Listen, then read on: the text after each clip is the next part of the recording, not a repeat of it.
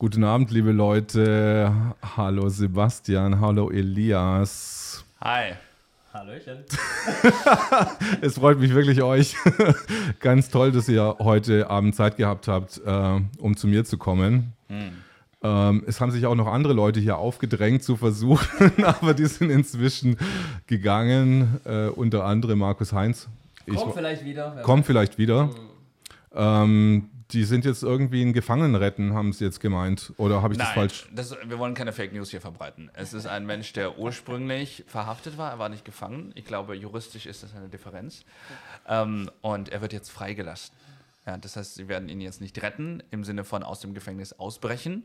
Wir sind äh, absolut äh, legal, in legaler Mission unterwegs. Auf jeden Fall Markus ist das. Ja. Und er wird jetzt jemanden, der auf freien Fuß gesetzt wird, willkommen heißen zurück in der Welt der Lebenden. Also, es, also ich meine, es hört sich jetzt ein bisschen pathetisch an, aber das ist so wie zehn Jahre war der jetzt im Gefängnis und Markus Heinz holt jetzt seinen, seinen irgendwie seinen Onkel ich ihn auch aus dem Gefängnis. Aber oh, warum er das jetzt macht, ob er dieser, dieser ohnehin schon dramatischen Situation noch mehr Pathos verleihen möchte, ja, wie er jetzt im Regen, im Dunkeln da draußen um Mitternacht diesen Menschen da unbedingt empfangen möchte, ob er nicht ihm lieber ein Taxi schickt und ihm deshalb was Gutes tut. Ähm, aber er hat gemeint, nein, äh, das braucht er. Und ich muss ganz ehrlich sagen, käme ich aus einem Gefängnis, egal ob 10 Jahre oder 48 Stunden, wie es jetzt der Fall zu sein scheint, wir werden es vielleicht nachher nochmal richtig stellen, dann würde ich mich vielleicht auch freuen, von Markus oder seiner Begleitung begrüßt zu werden. Besser als alleine kalt irgendwo in Moabit aus dem Gefängnis entlassen zu werden und dann halt auf einer dunklen Kreuzung zu stehen und nicht mehr weiter zu wissen in seinem Leben. Also ich, ich, ich freue mich ja immer über Gesellschaft hier, auch ja. in dem Studio.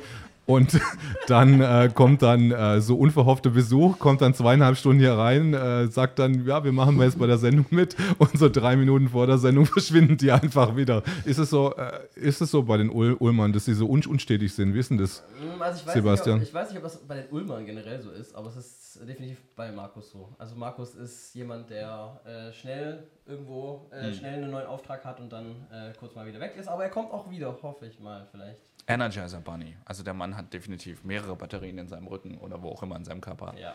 Und, ich, äh, ich, ich höre dich ein bisschen schlecht. Kannst, kannst du uns Sebastian ja, ja. sein Mikro ein bisschen lauter machen? Geht mir auch so, ja. Also generell meinst du ein bisschen leiser das, und das, das Mikrofon. Ja. Ja. Aber wir kriegen es hin, liebe Leute. Wenn es einmal wir kriegen es auf jeden Fall hin. So sieht's aus, ja. Dann wird es die legendäre Show, die ihr von uns erwartet und bekommen seid. Die drei ist es noch voll. Sprich mal was rein. Eins, ja? zwei, drei, vier. Hier ich höre dich immer noch nicht richtig irgendwie. Geht immer noch ein bisschen leiser, ja. Hm? Ich höre dich auch super laut. Also du bist ja. bei dir haust mich hoch raus. Das kippen das Mikro. Das, das, mhm. das Mikro. Eins, zwei, drei, vier. Ist besser? Das ist besser. Ja. Bisschen, ne? Aber direkt da reinsprechen. Also aber ich finde jetzt irgendwie, ja, wir haben die ganze Zeit irgendwie technische Probleme. Ähm, das, nichts. Das war jetzt, macht nichts, aber das war jetzt bei den Umzügen jetzt eigentlich nicht jetzt der Fall. Hm. Ähm, du hast seit gestern gestreamt. Hm. Ich streame nicht nur seit gestern, aber unter anderem bin ich jetzt in Berlin unterwegs und habe auch gestern gestreamt, in der Tat. Und äh, toi, toi, toi, man muss schon sagen, es hat gut gehalten. Auch dafür, dass ich teilweise wirklich mitten rein in die Menge gegangen bin. Ähm, hat Spaß gemacht, war anstrengend, aber ich würde es wieder tun. Ja. Und vielleicht nochmal ein Lob an äh, die Assistenten und den Menschen, der uns hier das alles ermöglicht hat. Vielen lieben Dank, lieber Zoro Kenji, dass wir hier sein dürfen, so, zu so später aus. Stunde in diesem Studio aufschlagen durften, um dir ja, dein Leben ein wenig mit unseren Gedanken zu bereichern. das freut mich auch total. Also ich habe dich heute irgendwo an irgendeiner Bushaltestelle, nee, an irgendeiner Tramhaltestelle gesehen, wie du auf so einem äh, Podest gestanden bist mhm. und runtergefilmt hast. Mhm. Ähm, ist es deine Leidenschaft? Par, par, par excellence Livestreamer zu sein oder woher kommt jetzt dein Background oder dein, dein Feeling, ähm, deine Leidenschaft fürs, äh, für die Kamera oder fürs also für die Kamera kommt sie daher, dass ich Film- und Fernsehregie studiert habe. Ich bin schon immer ein klassischer Geschichtenerzähler gewesen. Meine Mutter hat schon gesagt, dass ich als kleiner Junge, damals mit drei, vier Jahren, als ich bei den Wanderungen, die ich gehasst habe, immer ja, hinterhergetrottet bin, dem ganzen Familienpulk, dass ich da so ein bisschen Geschichten dem Wind und mir selbst erzählt habe, um das halt irgendwie ja, erträglich für mich zu gestalten. Und ähm, ja, das, das habe ich dann zu meiner Berufung gemacht. Also ursprünglich mein Beruf und äh, dann auch meine Berufung, weil äh, ich irgendwann einfach gemerkt habe, es braucht offensichtlich nicht etwa Geschichtenerzähler, sondern Chronisten. Äh, visuelle Chronisten in dieser schwierigen Zeit für die Bewegung, für die Menschheit, damit das irgendwann aufgearbeitet werden kann. Es gibt nicht so viele, die ähm, ihr Know-how, ihre Technik, ihre Zeit, ihre Mühe, ihr Geld, alles, was es mich im Prinzip ein Stück weit kostet, ähm, ja, in den Dienst dieser Sache zu stellen. Es ist ja auch nicht sexy, sich zu solidarisieren und zu sagen, ja, man ist hier auf der Seite der Widerständler und gibt denen auch mal ein Gesicht und möglichst eins, das die auch so zeigt, wie sie tatsächlich sind und nicht, wie sie dargestellt werden sollen.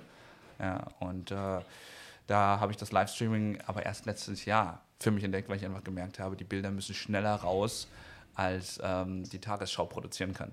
Und äh, schneller als Echtzeit geht nicht. Ich kämpfe gegen jede Sekunde der Latenz, die wir haben. Ja, Im besten Fall würde ich, würd ich die komplett annullieren. Ähm, das sind wir noch nicht, aber daran arbeite ich und äh, ich denke mal, die Leute nehmen das dankbar an.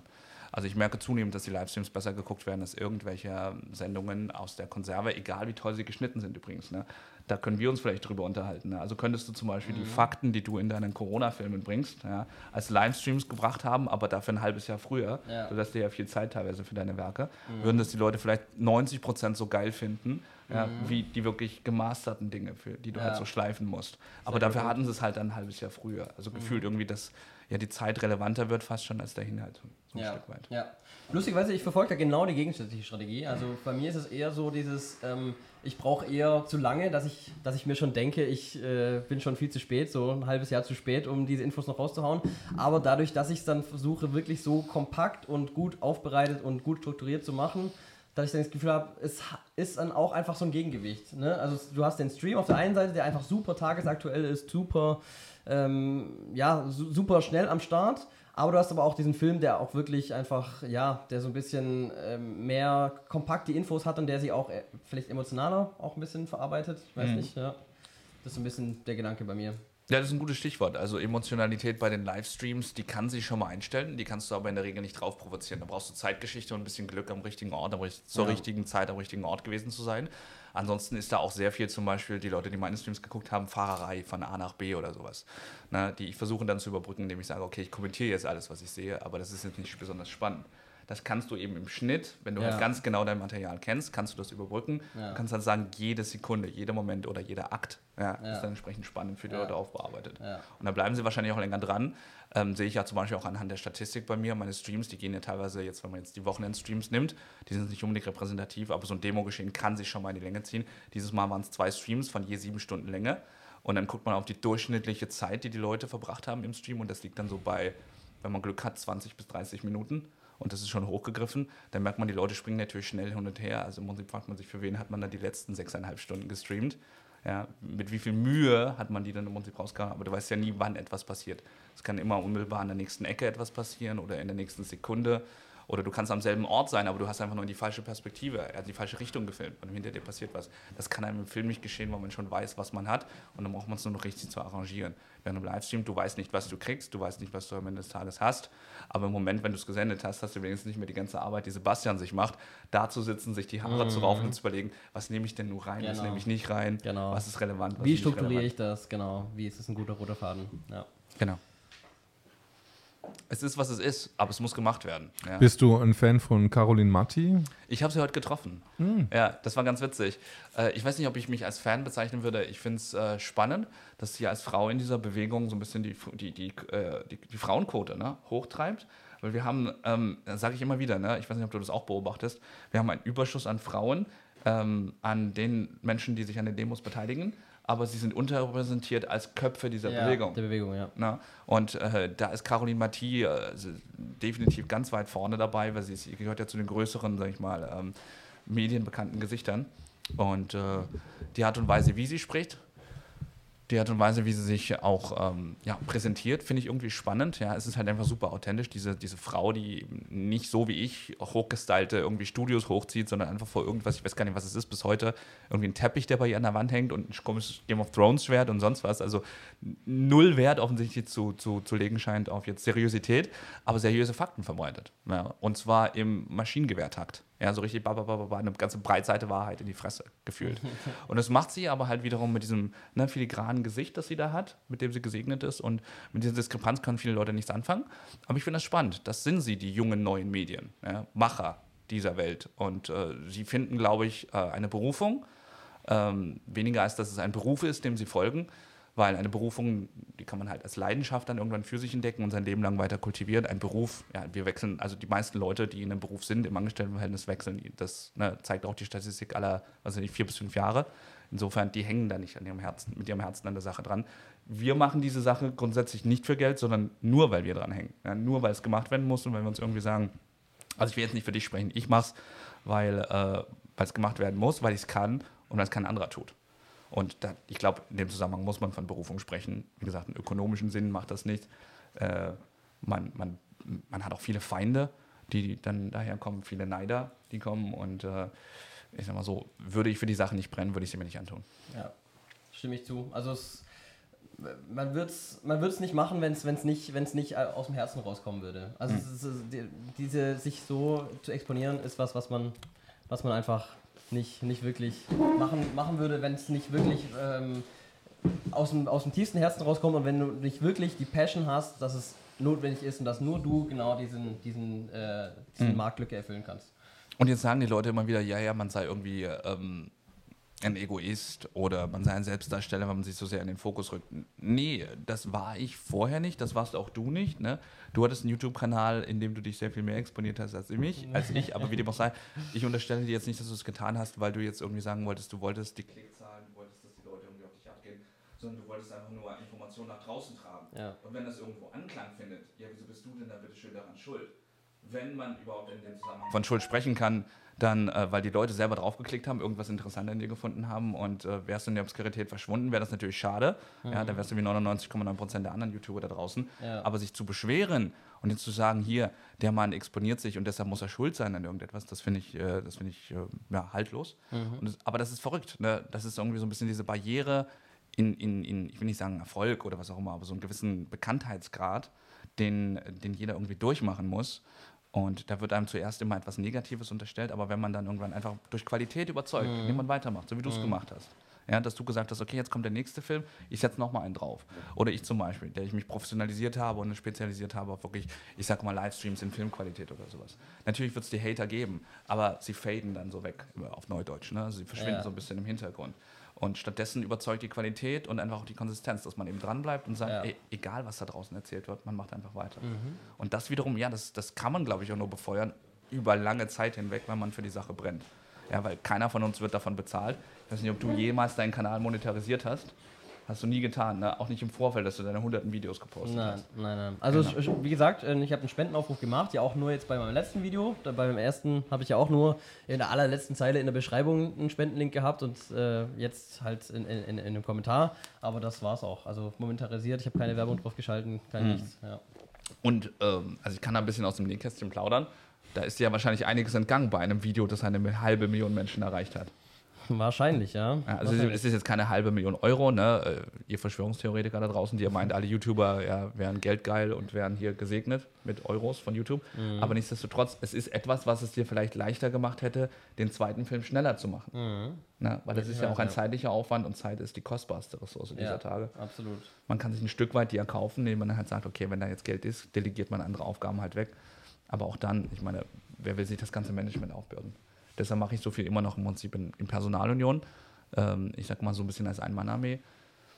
Ich will nicht sagen, weil ich ein Control-Freak bin, aber weil ich das Gefühl habe, ähm, es braucht einen gewissen persönlichen Touch, wegen dem die Leute ja auch erst einschalten. Mhm. Das ist ja das, was uns unterscheidet von den Mainstream-Medien, wo sie alle ja. gleichgeleckt, aber, gleit, aber äh, glattgeleckt, aber gleich sind. Ne? Der Lanz ist ja austauschbar, Anne Will ist austauschbar oder wie sie alle heißen dort, ja, Maischberger.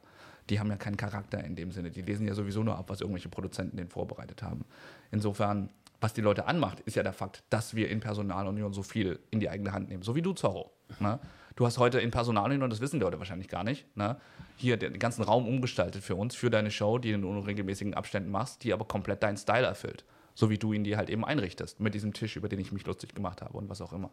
Ja, aber äh, du hast dich über meinen Tisch lustig gemacht. Das ist ein wunderschöner Tisch, der ist elektrisch, höhenverstellbar und, und man kann auch im Stehen drin arbeiten, dran arbeiten. Also mein Schreibtisch ist ähm, Kult. Aber ich muss dazu sagen, zum, zum Thema Monetarisierung, ja. ich habe neulich versucht, meinen Kanal zu monetarisieren mhm. und es ist ähm, nicht gelungen. Okay. Also YouTube hat es abgelehnt, ja. mich zu monetarisieren. Welche Überraschung. Haben die eine Begründung also gezeigt? Ja, ja, dass ich irgendwelche kritischen Inhalte, irgendwelche komischen Inhalte mache, hm. die jetzt äh, nicht so erwünscht sind. Zeitgemäß vielleicht, ich weiß nicht. Nee, nee, ich glaube, die sagen immer, das sind keine werbefreundlichen Inhalte. Nee. Ne? Da merkt man in allererster Linie, es soll eine, eine sichere Community sein, ne? also mit sicheren Inhalten und werbefreundlich müssen sie sein. Insofern. Ähm ich habe mir überlegt, vielleicht so einen Tech-Channel noch nebenher zu machen. Vielleicht äh, promotet es meinen anderen Channel besser. Weißt du, wenn ich halt was anderes mache noch, mhm. ähm, quasi einen zweiten Kanal, dann könnte es ja Überlappungen geben dann zwischen den beiden Gruppen und der Tech-Channel oder der andere Channel, den wir vielleicht sogar machen, äh, Sebastian, der mhm. würde halt ganz andere Themen mhm. äh, beinhalten und ähm, ja, vielleicht nicht so äh, löschanfällig vielleicht auch sein. Also ich kann euch nur dazu raten, wenn ihr wirklich technikaffin seid, ne, das nur zu machen als äh, quasi Cover-Story, äh, da kommen die relativ schnell dahinter. Und vor allen Dingen, ihr müsstet ja eure Seele verkaufen. Also stell dir mal vor, du machst jetzt nebenbei, ich würde jetzt zum Beispiel, der ich jetzt ein Stück weit technikaffin bin, aber nicht so sehr drin hängen, dass ich sagen würde, ich würde meine ganze Zeit da rein investieren. Ich müsste parallel noch einen YouTube-Kanal betreiben zu einem komplett neuen Thema. Und das nur, um einen anderen zu schützen. Das ist schon einfach einen zeitlichen Aufwand her. Verlierst du da, glaube ich, mehr, als wenn du einfach sagst, auf gut Deutsch, ne? Scheiß auf die Monetarisierung Dafür konzentriere ich mich auf die Sache. Ich weiß gar nicht, ob die Monetarisierung wirklich so äh, arg viel bringt. Ich überlege mir schon die ganze Zeit, was. Bei Tag-Channels? Doch, auf jeden Fall. Bei Tag-Channels. Bei Tag-Channels okay. auf jeden Fall. Also, das sind die Quoten ganz anders auch, als wenn du zum Beispiel News machst oder soziales mhm. Engagement und so weiter. YouTube schmückt sich ja immer damit, dass sie sagen: Ja, ja, wir wollen soziales Engagement, aber dann bezahlen die das am niedrigsten. Mhm. Aber wenn du halt Produkte an den Markt bringst, Produkte, die die Leute eigentlich gar nicht brauchen, die die nur verdummen, weil, ja, jetzt brauchst du das neue Handy, weil irgendwie das von vor zwölf Monaten, das damals neu war, das ist nicht mehr gut genug ja, äh, das sich aber immer so schön verkloppen lässt und den Kapitalismus weiter befördert und befeuert. Äh, diese Videos und die Monetarisierung darauf, die generieren sehr viel mehr. Aber ich kriege ultra viele Anfragen, muss ich ganz ehrlich sagen, äh, zum Thema.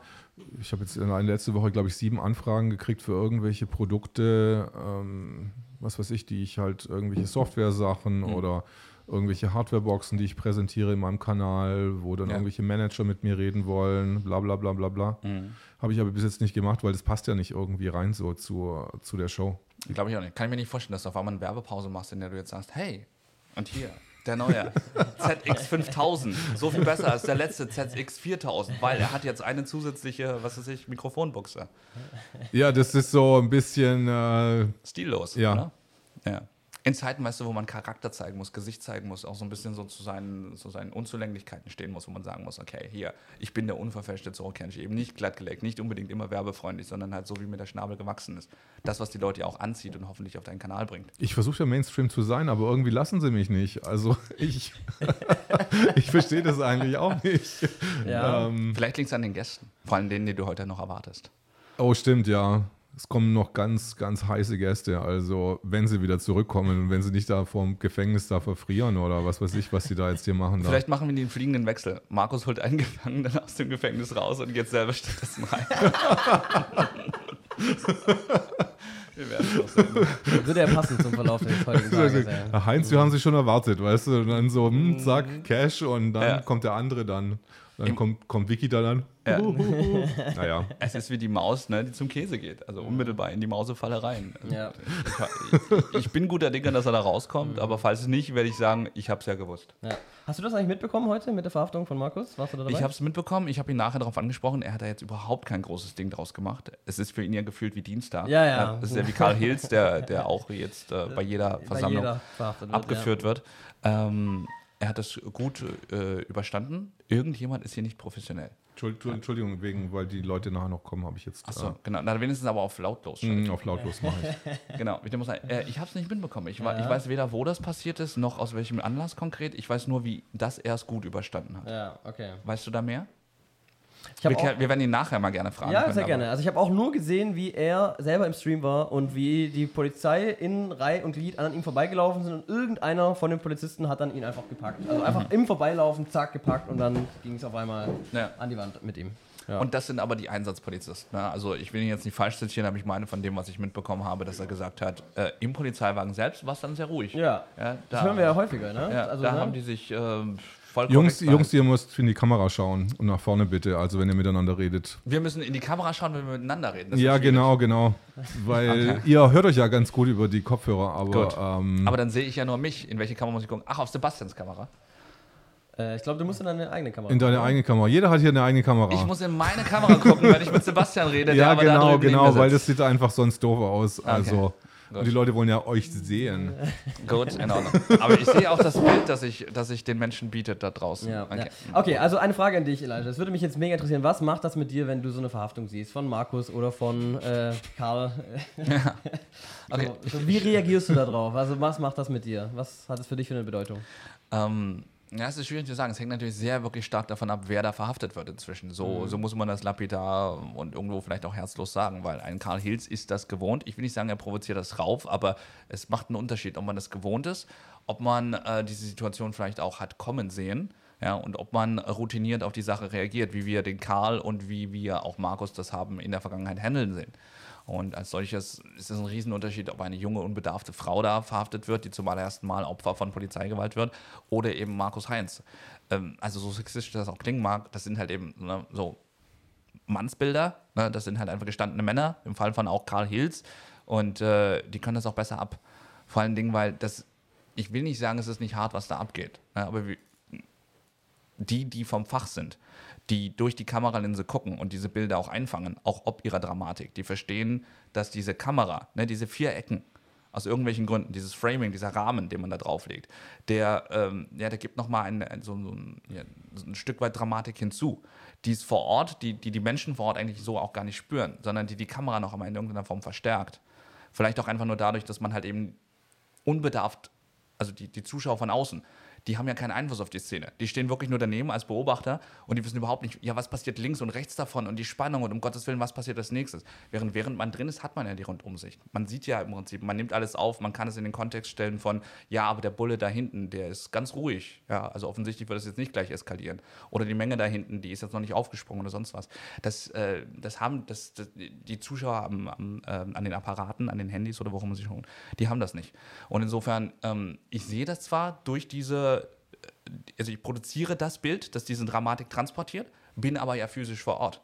Und deshalb sehe ich das, wenn man das so sagen kann, so gelassen, wie man das halt eben nur kann, als Mensch, der eben physisch vor Ort ist und diese ganze zusätzliche Information hat.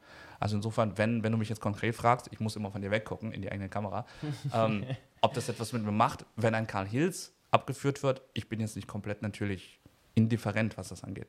Aber ich weiß, dass der Mann da rauskommt. Ich weiß, dass auch ein Markus Heinz da rauskommt. Toi, toi, toi. Ja. So weit, so gut. Ja. Was ich schwerer finde, sind die Momente, die nicht zu Verhaftungen führen, die aber auch latentes Gewaltpotenzial von Seiten der Polizei äh, zeigen.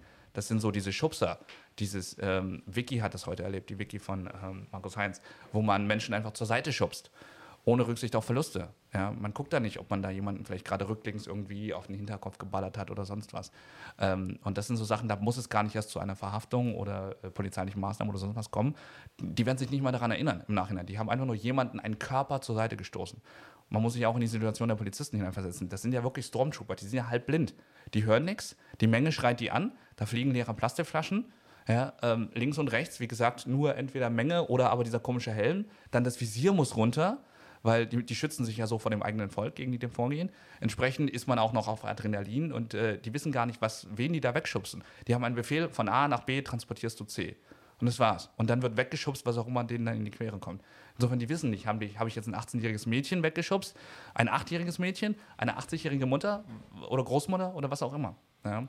Ähm, also eine Dramatik ist auf jeden Fall da. Sie wird verstärkt, Kurzfassung, von der Kamera. Aber vor Ort, muss ich ganz ehrlich sagen, ja, ja, so herzlos wie das klingt. So ist es. Und was ich halt krass finde, ist, wenn man wirklich sich zurückerinnert am 1.8.2020, da haben wir uns ja kennengelernt, ne? Mhm. Und damals war das ja der absolute Skandal, dass die Polizei sich erlaubt, erdreistet hat, überhaupt die Bühne zu betreten. Das war mhm. ja für uns so ein absoluter Tabubruch, ne? Mhm. So, und jetzt, anderthalb Jahre später, haben wir uns dran gewöhnt, ne? Es ist nie, mehr als das. Es ist ja nichts Besonderes mehr. Ein Karl Hills wird abgeführt, wir filmen das mit, so, ne? Es ist, es ist das Normalste der Welt geworden für uns. Mhm. Und vor über einem Jahr war das noch völlig, war das, war das völlig undenkbar. Das war ein mhm. Skandal, überhaupt die Bühne zu betreten. Und das, diese Entwicklung, an was wir da uns mittlerweile schon gewöhnt haben, ne, wie der Frosch im Wasser, der, wo die Temperatur einfach immer schön weit, langsam, schön hochgedreht wird und der es dann einfach nicht mitbekommt, bis er dann halt tot im, im Topf liegt. Also ich finde das schon, äh, ja, gibt einem zu denken, finde ich. Also mir ist es gestern aufgefallen, wo ich an diesen Brücken war und wo wir über diese Brücken laufen wollten, dass doch das Pfefferspray verdammt locker sitzt im Halfter. Ja. Ja, auch der Schlagstock, klar. Also den Ich habe den ja. Schlagstock habe ich nicht gesehen, aber das Pfefferspray sitzt schon sehr locker. Ja. Also inzwischen. Ja, niedrige Einschreitschwelle hier ist das ja, Ja. im Einsatzbefehl. Ne? Das, äh, Aber ja. auch da müssen wir fairerweise sagen, die, die am 1.8. diesen Jahres dabei waren, die haben noch krassere Szenen erlebt.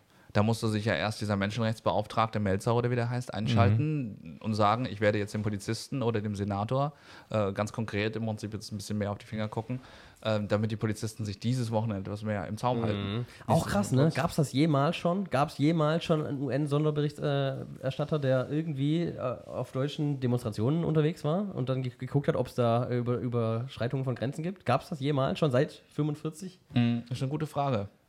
Also- Müsste- müsste man sich mal stellen und vielleicht Die kann. UN gibt es, glaube ich, noch gar nicht seit 45. Die ist später Kurz gekommen. danach, Ja, wahrscheinlich. das mal. stimmt. Ja. Aber es ist ja ein Livestream und die Leute können das ja eventuell recherchieren und uns dann in den Kommentaren Genau, mitgeben. oder? einmal in die Regie bitte. Liebe Leute, wäre toll, wenn ihr das UN. machen könntet.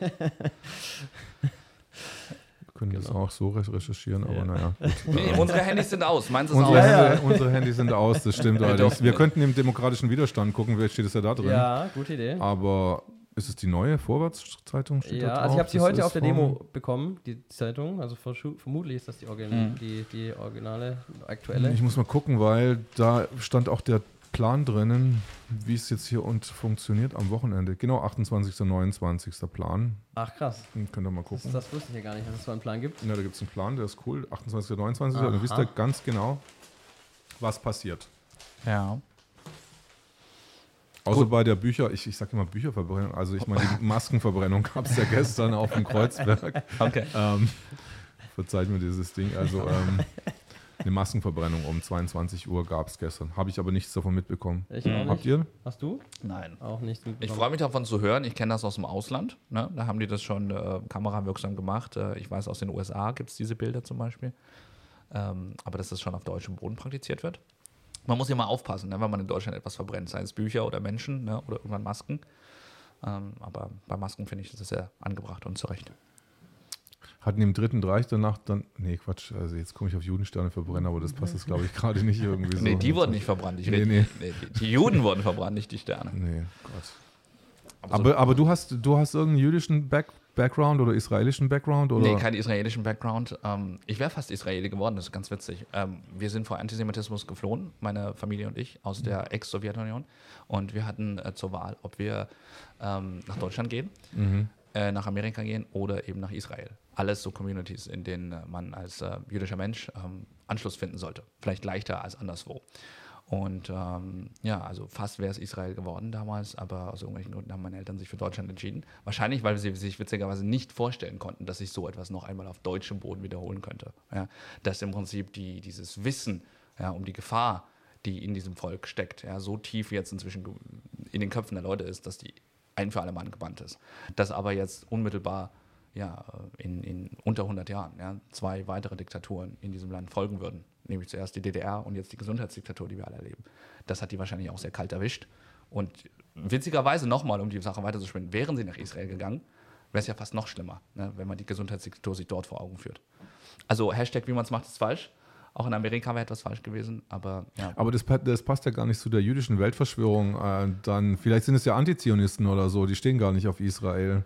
Das ist denen egal. Wen meinst du denn? Ja, ich meine, jetzt, wenn es jetzt theoretisch so eine Weltverschwörung gibt, weil mein Partner, der auch irgendwie Jude ist, der sagt immer, "Ah, it's the Jews, it's the Jews. Und ich denke so, ah Gott, also es ist ein bisschen platt irgendwie.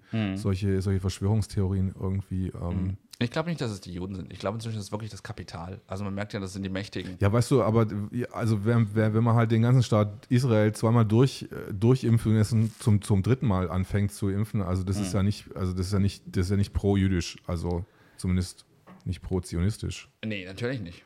Aber da muss man sich auch wiederum vor Augen halten, ne, wer hat im Prinzip diesen ganzen Staat überhaupt ins Leben gerufen? Wer hält ihn aufrecht? Also, wie gesagt, der, wie hieß er, sechs Tage Krieg oder wie lange hat er gedauert? So ein ganz, ganz kurzer Krieg da. Sechs Tage. Sechs Tage Krieg, ne? Also alle umliegenden Länder rund um Israel, so ein kleiner, im Prinzip so ein kleines Land, so groß wie äh, äh, der Freistaat Sachsen oder sowas. Und auf einmal alle äh, umliegenden, nicht etwa Bundesländer, sondern Länder erklären denen den Krieg zur selben Zeit. Und die verlieren diesen Krieg. Mit welchen Mitteln schafft man das? Also wer hat, der, wer hat Israel da geholfen, sich so aufgestellt zu haben, dass die das überleben können, dass sie das überstehen können? Bis heute sagt der Ägypten, die ähm, streiten denen das Existenzrecht ab. Da muss man sich mal vorstellen. Das ist wie wenn Niederlande sagt, naja gut, das ist ein blödes Beispiel, wie Deutschland sagt, Niederlande ne, hat kein Existenzrecht. Aber das sind unmittelbare Nachbarn. Und damit lebt man dann mit dieser unmittelbaren Gefahr. Und dann ist auch noch im eigenen Land das Land gespalten. Gut, wir wollen heute nicht den, den Nahostkonflikt äh, auseinandernehmen. Aber ich sag mal so, vielleicht ist ein Kelch an uns vorbeigegangen, dass wir damals nicht in Israel gelandet sind. Nur, ob wir mit Deutschland die bessere Wahl getroffen haben, wer weiß. Wo hatten sich deine Eltern vielleicht überlegt, vielleicht in die USA zu gehen? Ja, ja, die hatten Connections nach Israel, in die USA und nach Deutschland. Und, und wo und wohin in die USA? Wo hatten die Connections? Ich weiß es gar nicht. Ich weiß, dass die in New York äh, unterwegs waren. Mhm. Ne? Also man spricht ja auch im Zusammenhang von New York von Jew York, das ist dann das Wortspiel, ne? also tauscht das N gegen das J aus, weil da halt eine sehr starke, äh, ausgeprägte jüdische Community ist. Das Witzige ist, meine Eltern sind gar nicht so religiös. Deshalb sage ich auch immer wieder, ich bin natürlich von Geburt Jude, ja, aber äh, ich bin jetzt nicht äh, orthodox, schon gar nicht. Ne? Ich bin jetzt auch nicht in irgendeiner Form super religiös aufgewachsen. Ähm, eigentlich äh, schon sehr weltlich und vor allen Dingen das kritische Denken wurde beigebracht, schon sehr früh. Das steht ja in direkter Opposition zu irgendeiner Form von Glaube, ne, das kritische Denken. Bist du Atheist?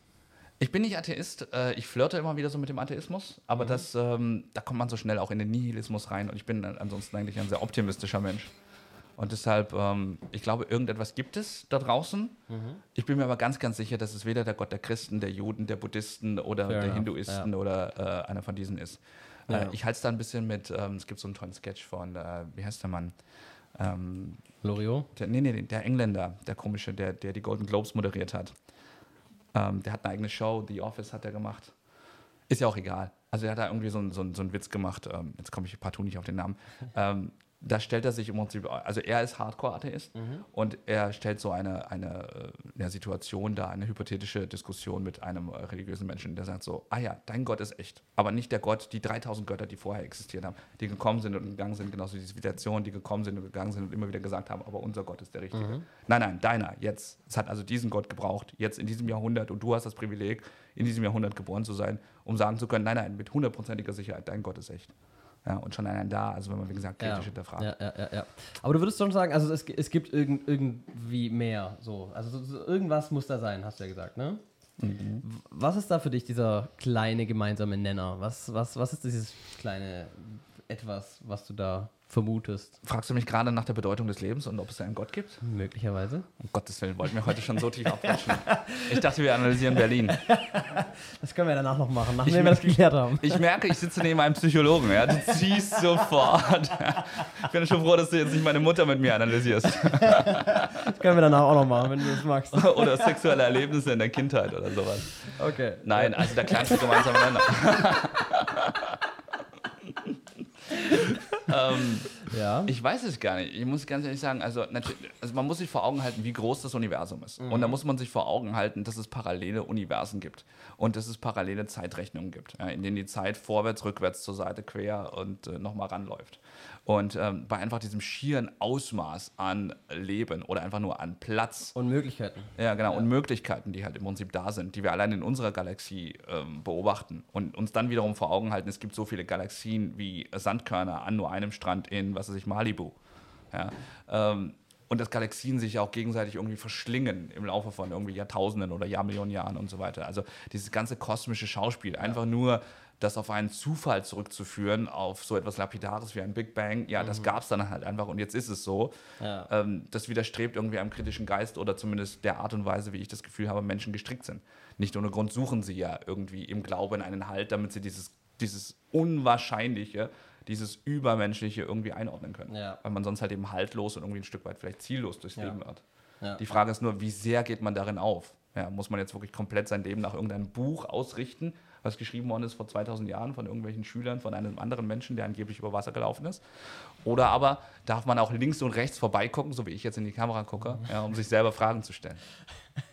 Ja, du guckst ja immer noch mich an ja. und ab und zu Sebastian. Ich kann auch nicht, an dir kann man ja auch nicht vorbeigucken. Ja, gut, das ist sehr gut. Ja. Ähm, wenn ich da noch ein, eine Sache dazu sagen kann. Also, es, ähm, was mich mhm. sehr fasziniert, ist das ähm, Phänomen der Qualia. Es gibt in, in der Philosophie, Philosophie, den Begriff der Qualia.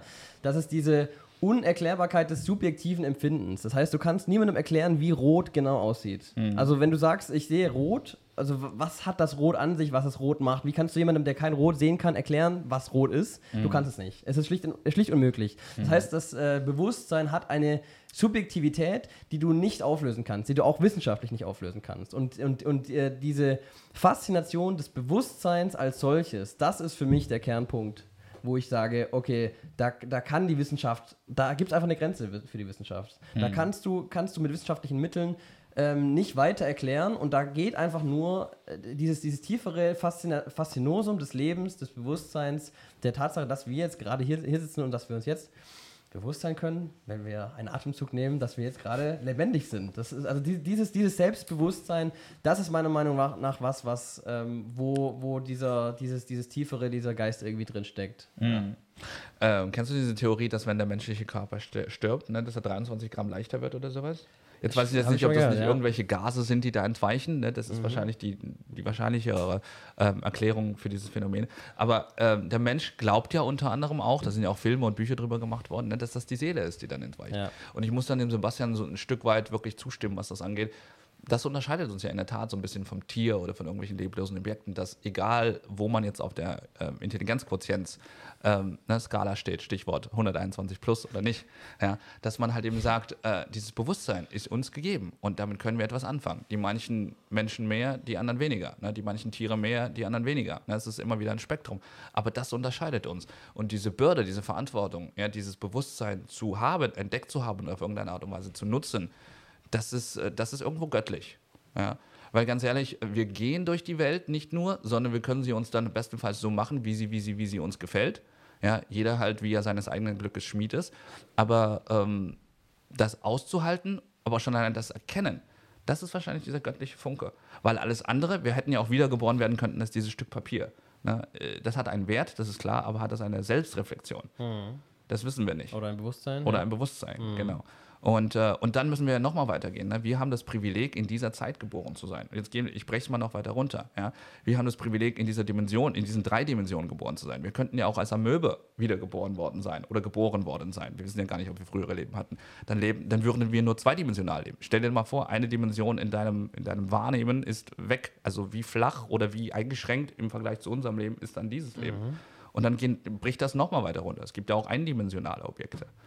Und dann kommt noch die Sphäre der Zeit dazu. Und wir können das alles entdecken und wir können das alles irgendwie aufbauen und, und, und ausnutzen und daraus dann Symphonien machen oder was weiß ich, äh, die, wie heißt die, in, in, diese Basilika, Sagrada Sofia oder so, ne, in Barcelona. Die ja höher werden soll als das Obermünster, an, genau. angeblich. Also so einen neuen Turm zu Babel bauen oder was auch immer, aber irgendeiner hat das ja erdacht. Ja. Und der hat dann das krasse Privileg gehabt, irgendwie zu sagen, okay, baut das jetzt. Das können Menschen machen.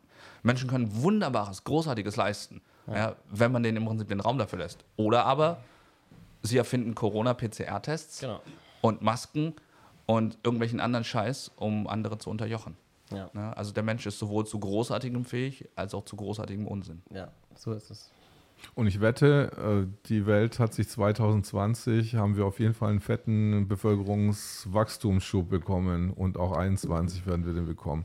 Zum Beispiel jetzt ähm, in Bezug auf, weil jetzt ja ähm, Afghanistan die ganze Zeit jetzt so in aller Munde ist, die Bevölkerung hat sich ja da verdoppelt irgendwie jetzt innerhalb von 20 Jahren ungefähr. Dann frage ich mich, haben die da Krieg geführt oder was haben die da jetzt gemacht? Mhm. Also, sind das ganz konkret 20 Jahre? Weil vor 20 Jahren hat ja der Krieg dort begonnen. Das wäre ja Das sind wirklich ganz, gang, gang, gang, ganz konkret 20 Jahre. Das, die haben sich von 19 Millionen auf 33 entwickelt. Aber so die Vorhersage ist bis 2025 auf 38 also mhm. so knapp dann das Doppelte. Eine Verdopplung. So, eine, eine ja. Verdoppelung. Also irre.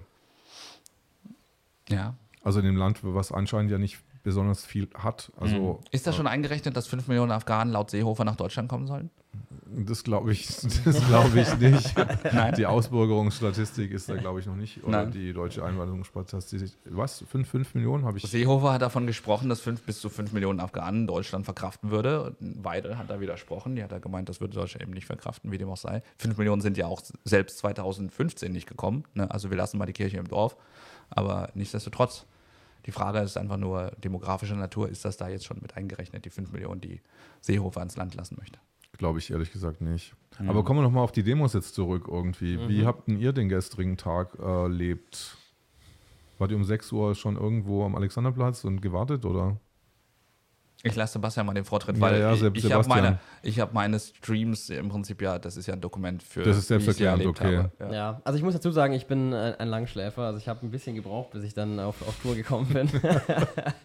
also ich war dann so gegen Mittag irgendwann, war ich dann, war ich dann da am Start.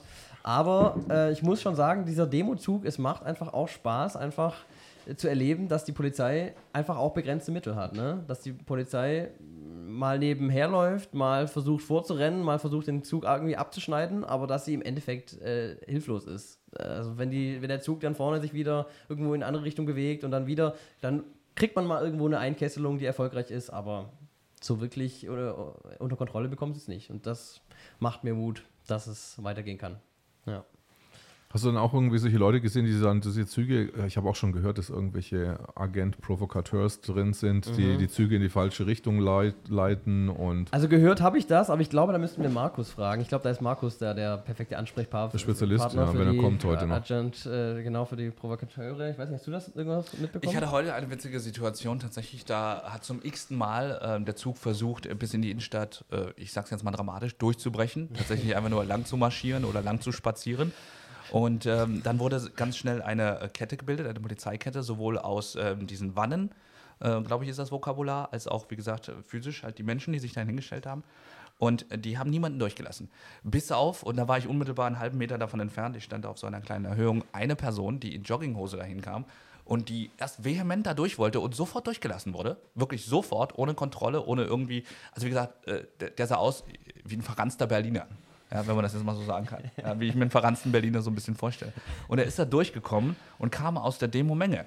Und dann, äh, was mich ja besonders hat stutzig werden lassen, ist der Fakt, dass erst wollte er vehement durch und dann hat er sich äh, gefühlt irgendwie 15 Meter weiter auf einmal umorientiert. Äh, was mache ich denn jetzt? Will ich, irgendwie habe ich nicht damit gerechnet, dass ich durchkomme. So zielstrebig will ich jetzt irgendwie doch nicht irgendwo hin.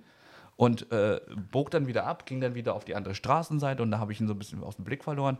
Aber äh, ich wäre da nur mit Presseausweis, nur nachdem ich ja doppelten Bluttest und Gott weiß was hätte vorzeigen können oder müssen, wäre ich da durchgekommen. Und der kam unvermittelt durch, ganz einfach. Und dann war seine Zielstrebigkeit auf einmal weg. Und äh, weil es auch noch dazu gerade im Hintergrund so ein bisschen, ich will nicht sagen eskaliert ist, aber doch mal wieder kollidiert ist, weil die Leute halt eben in die Innenstadt wollten, aber nicht gelassen wurden, glaube ich, ja, warum sollten die denn jetzt gerade aufgehört haben, als schon Provokateur einzusetzen? Und sei es nur, damit die dort beobachten und aus dem Inneren heraus unmittelbar halt vermitteln können, okay, das denkt jetzt die Masse. Dass man sich das nicht von oben aus dem Hubschrauber, die kreisten ja die ganze Zeit über der Stadt, ne, äh, heraus spekulieren muss, sondern dass man sagt, nein, nein, on the ground, ja, also auf dem Boden, sprechen die Leute ganz speziell darüber, darüber oder darüber. Also man, man konnte genau sehen, wo die Hubschrauber kreisen, musste auf jeden Fall was sein. Also man konnte sich wirklich grob orientieren, okay, jetzt gehen wir mal dahin und da wird auch irgendwas sein. Mhm, genau. also. Dem Blaulicht folgen, den Pfiffen folgen, das ist immer, äh, da weiß man schon Bescheid. Die Leute haben mich ganz oft gefragt, ja, wie hast du den Anschluss gefunden? Ich sage, wie kannst du denn keinen Anschluss finden? Ja, also das einzige Kriterium war so ein bisschen die Geschwindigkeit. Klar, man durfte jetzt nicht komplett äh, also mit dem Rollator unterwegs sein, aber sei jetzt einfach mal einfach nur auf so einem Scooter unterwegs oder einem ganz normalen Fahrrad, ja, und du konntest an die Menge immer Anschluss finden, egal ja. wie sehr du dich verquatschst, wie sehr du vielleicht in der anderen Seitenstraße warst, weil wie du sagst, Zorro, ne? also die Hubschrauber, die Blaulichtsirenen und dann einfach auch das Pfeifen und Trillern und das Ganze, das war schon unverkennbar. Habt ihr jetzt schon irgendwelche Mainstream-Nachrichten gehört seit gestern, was da irgendwie berichtet worden ist? Querdenker ziehen durch Berlin. 50 Verhaftungen, Fokus auf Verhaftungen. Verhaftungen. Ja, genau, mhm. genau. Gewaltbereite, also gewaltbereit weiß ich nicht, ob ich das gelesen habe, aber zumindest äh, gewalttätige Szenen äh, waren da. Und, und dieses äh, Polizisten wurden verletzt, kommt immer als erstes. Ne? Ja. Ne? Das ist immer der erste Satz, der kommt. Wo ich mich auch immer frage, ich habe noch nicht einen Polizisten gesehen, der irgendwie von uns verletzt wurde. So, mhm. Wo? Wo? Ja, wie ist das denn überhaupt physisch möglich? Ja. Die sind ja eingepackt, und die sind mehr eingepackt als der, als der Michelin-Mann. Ja, also, Was? Wie kann man die verletzen? Ich kann es mir vielleicht so herleiten, die sind in ihrer Ehre verletzt. Ja. ja und das lassen die dann wieder aus. Ja. Weil irgendeiner denen dann zugerufen hat, schäm dich und er hat sich geschämt. Ach, Polizist in seiner Ehre. Ich habe das nur mal vom ersten Achten gehört, irgendwie, dass, dass da wirklich einer, äh, dass, äh, ich glaube, die, die haben dann auf eine alte Frau eingetreten und dann sind wirklich ein paar Leute auf den einen Polizisten auch losgegangen. Mhm. Ähm, ich weiß nicht, ob, ob, der, ob der sich wirklich ernsthaft verletzt hat, aber die haben den auf jeden Fall mit dem gerungen. Okay, gibt es da irgendwie immer. Videos dazu? Habe ich nicht, ist nur okay. Story irgendwie, ja. weiß ich nicht, äh, inwie, mhm. inwieweit es belegbar ist. Ja, okay. Was ja auch eine ganz komische Story war, war diese von diesem Polizisten gestern, der da irgendwie gefangen genommen wurde. Ne? Ja, ja, der in seiner Uniform da. Ja. Äh, ne? Also er ist nicht gefangen genommen worden. Äh, ihm ist äh, vorgeworfen worden, dass er in seiner Paradeuniform, aber trotzdem eine Polizeiuniform und äh, er ist im aktiven Dienst, vermutlich jetzt nicht mehr, aber nicht sonst in seiner freien Zeit, aber arbeitend als Polizist aus Nordrhein-Westfalen wohl äh, aus freien Stücken erschienen in Polizeiuniform, Ausgehuniform äh, bei der Basisveranstaltung am Leipziger Platz und äh, ja, hat sich dort äh, sehr unwohl gefühlt, seiner Physiognomie nach zu urteilen. Und ich weiß noch nicht, wie die Sache ausgegangen ist, weil dazwischen kamen ja dann die, die Verhaftungen für eine Identitätsverstellung von, von zum Beispiel Karl Hills und noch einer weiteren Person. Mhm. Und äh, das hat natürlich alles in den Schatten gestellt, was dieser Mann da hätte produzieren können oder so. Also ich will nicht sagen, er ist vergessen worden, aber zumindest überschattet worden von ja. den Ereignissen rund um Karl Hills. Ja, aber auch eine merkwürdige Szene, oder? Also, ja. ja.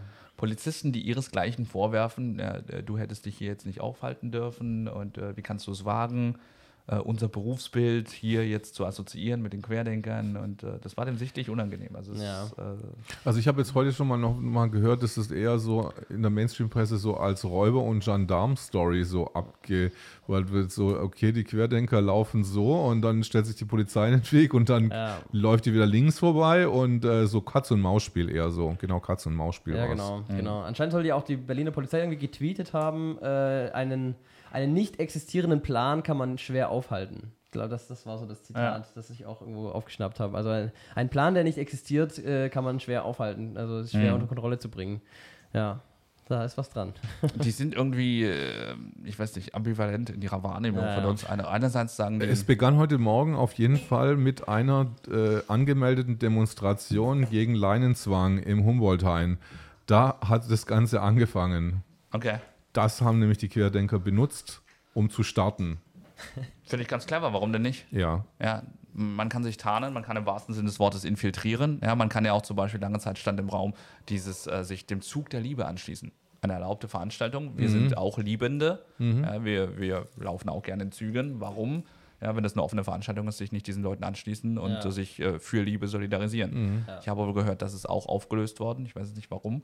Ich glaube auch, weil Masken und Abstände nicht ja. eingehalten worden Wäre überraschend, weil es sind ja keine Querdenker. Bei denen macht man sowas ja eigentlich nicht. Eigentlich nicht, aber vielleicht war das jetzt die Quotendemo, die man mit aufgelöst hat, damit man sagen kann, ja, ja, wir, wir sind doch überall so neutral wie bei euch.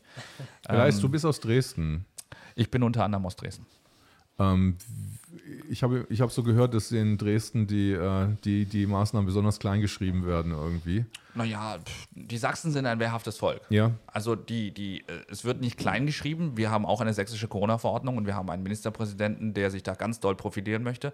Er ist ganz besonders irgendwie vehement, immer wenn er irgendwie einen Punkt irgendwie illustrieren möchte, dann macht er diese impotente Geste. Ja, aber die Toten, die Toten aus Bergamo, die mussten wir doch verhindern und sonst hätten wir doch nicht.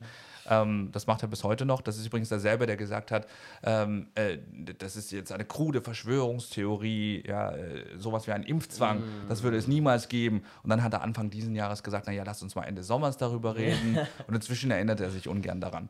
Ähm, also wie dem auch sei, die Sachsen sind ein wehrhaftes Volk, aber wir haben einen, einen Ministerpräsidenten, der ganz gerne ja, bei den Großen mitspielen würde äh, immer wieder sagt, ja, ja, die, die, die armen Bundesländer, die werden übergangen bei diesen ganzen Corona-Verordnungen. Aber wenn es dann darum geht, dass Frau Merkel tatsächlich mal eine Ministerpräsidentenkonferenz einberaumt, die Art und Weise, wie jetzt regiert wird seit über 18 Monaten, Parlament brauchst du nicht, ne? Bundestag brauchst du nicht, Bundesrat brauchst du nicht. Man regiert jetzt quasi mit äh, 16 Leuten plus Frau Merkel durch. Äh, wie dem muss sagen, also wenn sie das einberaumt, dann lässt er sich beurlauben und vertreten. Dann ist er also nicht da. Also irgendwie einerseits, ne, äh, der möchte das so und so haben. Worauf ich hinaus will, ist, wir haben jemanden, der möchte ganz oben mitspielen. Wir haben eine Corona-Schutzverordnung, die mit zu den härteren gehört. Aber ja, wir haben Sachsen, die sagen, ähm, scheiß drauf. Wir machen es nicht mit. Und da bin ich ein Stück weit stolz, dass ich dort gelandet bin. Und äh, ja, dass man, ich will nicht sagen, man wird in Ruhe gelassen. Aber man hat mehr, man nimmt sich mehr Freiheiten, als sich andere ähm, Bundesländer das machen. Dieses Einkaufen ohne Maske, ist das in Sachsen? Äh, ich glaube nicht mehr. Ich glaube seit uh. äh, oder ab morgen. Ab morgen ändert sich wieder was. Aha. Aber bis dahin, ja, und wir werden sehen, ob es vielleicht weiterhin einfach so bleibt. Ja. Ich, ich habe das nämlich erlebt und das war eigentlich auch ein richtig krasses Erlebnis, so zu fühlen, dieses, dieses, diesen Eindruck von, ich bin jetzt ohne Maske im Supermarkt und das ist was richtig Besonderes. Das ist mhm. was richtig so, wow. ich kann jetzt hier, ich kann wieder ich selbst sein. Ich, ich, ich muss mich jetzt hier nicht maskieren und, und andere Leute sind auch, andere Leute sind auch da ohne, ohne Maske. Es war völlig, ich habe es erst geglaubt, als ich dann im Supermarkt war. Ich habe es Mhm. erzählt bekommen, ich habe es nicht, also ich habe gesagt, das glaube ich erst, wenn es soweit ist. Erst Mhm. wenn ich das mit eigenen Augen sehe, mit eigenem Körper erlebe, dann glaube ich das. Also du warst in Sachsen und hast wirklich eingekauft. Mhm. Ich habe eingekauft, Ohne Maske. ohne Maske, Mit ja. den anderen, die haben auch alle keine Maske Ja, getragen? ja, also es ist klar, im, im Supermarkt, es gab natürlich ein paar, die Mhm. eine anhatten, aber es gab auch welche, die keine anhatten. Also, äh, ja. Und dann kommst du halt rein in diesen Supermarkt und halt so stinknormale Leute, die halt ohne Maske da drin sind und denkst dir so, irgendwas stimmt hier nicht. Und dann denkst du dir, eigentlich stimmt ja alles, aber Mhm. irgendwie stimmt nichts mehr, so seit anderthalb Jahren. Da merkt man aber, wie schnell der Mensch äh, sich neu orientieren und konditionieren lassen kann. Ja, so also, dass allein 15 oder manche Leute sagen 18 Monate ausreichen, um zu sagen, etwas, was man die vorherigen, in meinem Fall 34 Das Jahre, Normalste der Welt war. als das Normale der, Wester, der Ja. Welt eben empfunden hat, ist jetzt auf einmal etwas Besonderes. ja. Und das ist lächerlich. Ich halte mir dann immer wieder vor Augen, was ist eigentlich mit den, sage ich mal, vierjährigen Kindern, ja, die jetzt 18 Monate ihres Lebens, also fast die Hälfte ihres Lebens, mit Corona verbracht haben. Und jedes weitere Jahr, das wird ja dann also bald irgendwann der, der Großteil ihres Lebens werden, werden die kennen unter Corona-Bedingungen. Für die wird die neue tatsächliche Normalität, vielleicht ist es das, was die meinen, also für die heranwachsende Generation, wird dieser Zustand, der Dauerzustand von Lockdown zu Lockdown mit, mit Lockerungen im Sommer, ja, wird Normalität werden. Und das macht mir Angst. Ich wäre ungern jetzt ein jüngerer Mensch. Absolut. Absolut. Das stimmt, wenn du das vier, fünf Jahre mitgemacht hast, von deinem vierten bis zu deinem achten Lebensjahr, dann denkst du, okay, da ist immer... Lebens. Ja. Wohl, vielleicht ist es auch nichts anderes, als wenn wir jetzt vielleicht mal die Kriegsjahre von 40 bis 45 sehen. Da war ja eigentlich auch ein permanenter Ausnahmezustand Ja, da. Oder sagen wir mal, immer, immer eine Unsicherheitsfaktor. Ich meine, da geht mal da ein Frankreich-Feldzug, da geht das wieder los, da, kommt, da fallen da wieder Bomben. Da hast du auf jeden Fall recht. Die Frage ist nur, wollen wir das? Wollen wir das wieder erleben? Nee, wollen wir das wirklich Zeit Fall. von 40 bis 45 hier wieder ran? Nein, aber jetzt vergleichbar. Also, Ja, ähm, also das auf jeden Fall. Ja. Und selbst da waren die Menschen also mündiger, wurden mündiger behandelt als heute. Klar gab es zum Beispiel ähm, diese, diese, wie heißt das, Bomb Shelters, wie sagt man das auf Deutsch? Äh, Bombenbunker, keine Ahnung, Keller, ne, in die man Bunk, dann halt. Bunker, äh, Kellerbunker. Bomben, Bombenkeller? Bombenkeller. Ich glaube, Bombenkeller, genau, in die man gehen konnte. Man musste aber nicht. Also wenn man sich von einer Bombe hat treffen lassen wollen, und das ist ja wirklich ein physischer Akt der Zerstörung mitten in einem objektiv beobachtbaren Krieg, wo die ganze Welt Krieg führt. Das ist nicht so wie, ups, habe ich nicht mitbekommen, das ist wie Niederlande gegen Belgien, so klein, da kann man drum herum leben. Die ganze Welt hat gegeneinander Krieg geführt. Ja? Und da fallen physisch geladene Munitionsträger vom Himmel aus einem Flugzeug, ja, das extra dafür erdacht worden ist, wie es schneller fliegen kann, weiter fliegen kann, mehr Bomben mittragen kann, wie auch immer. Ja.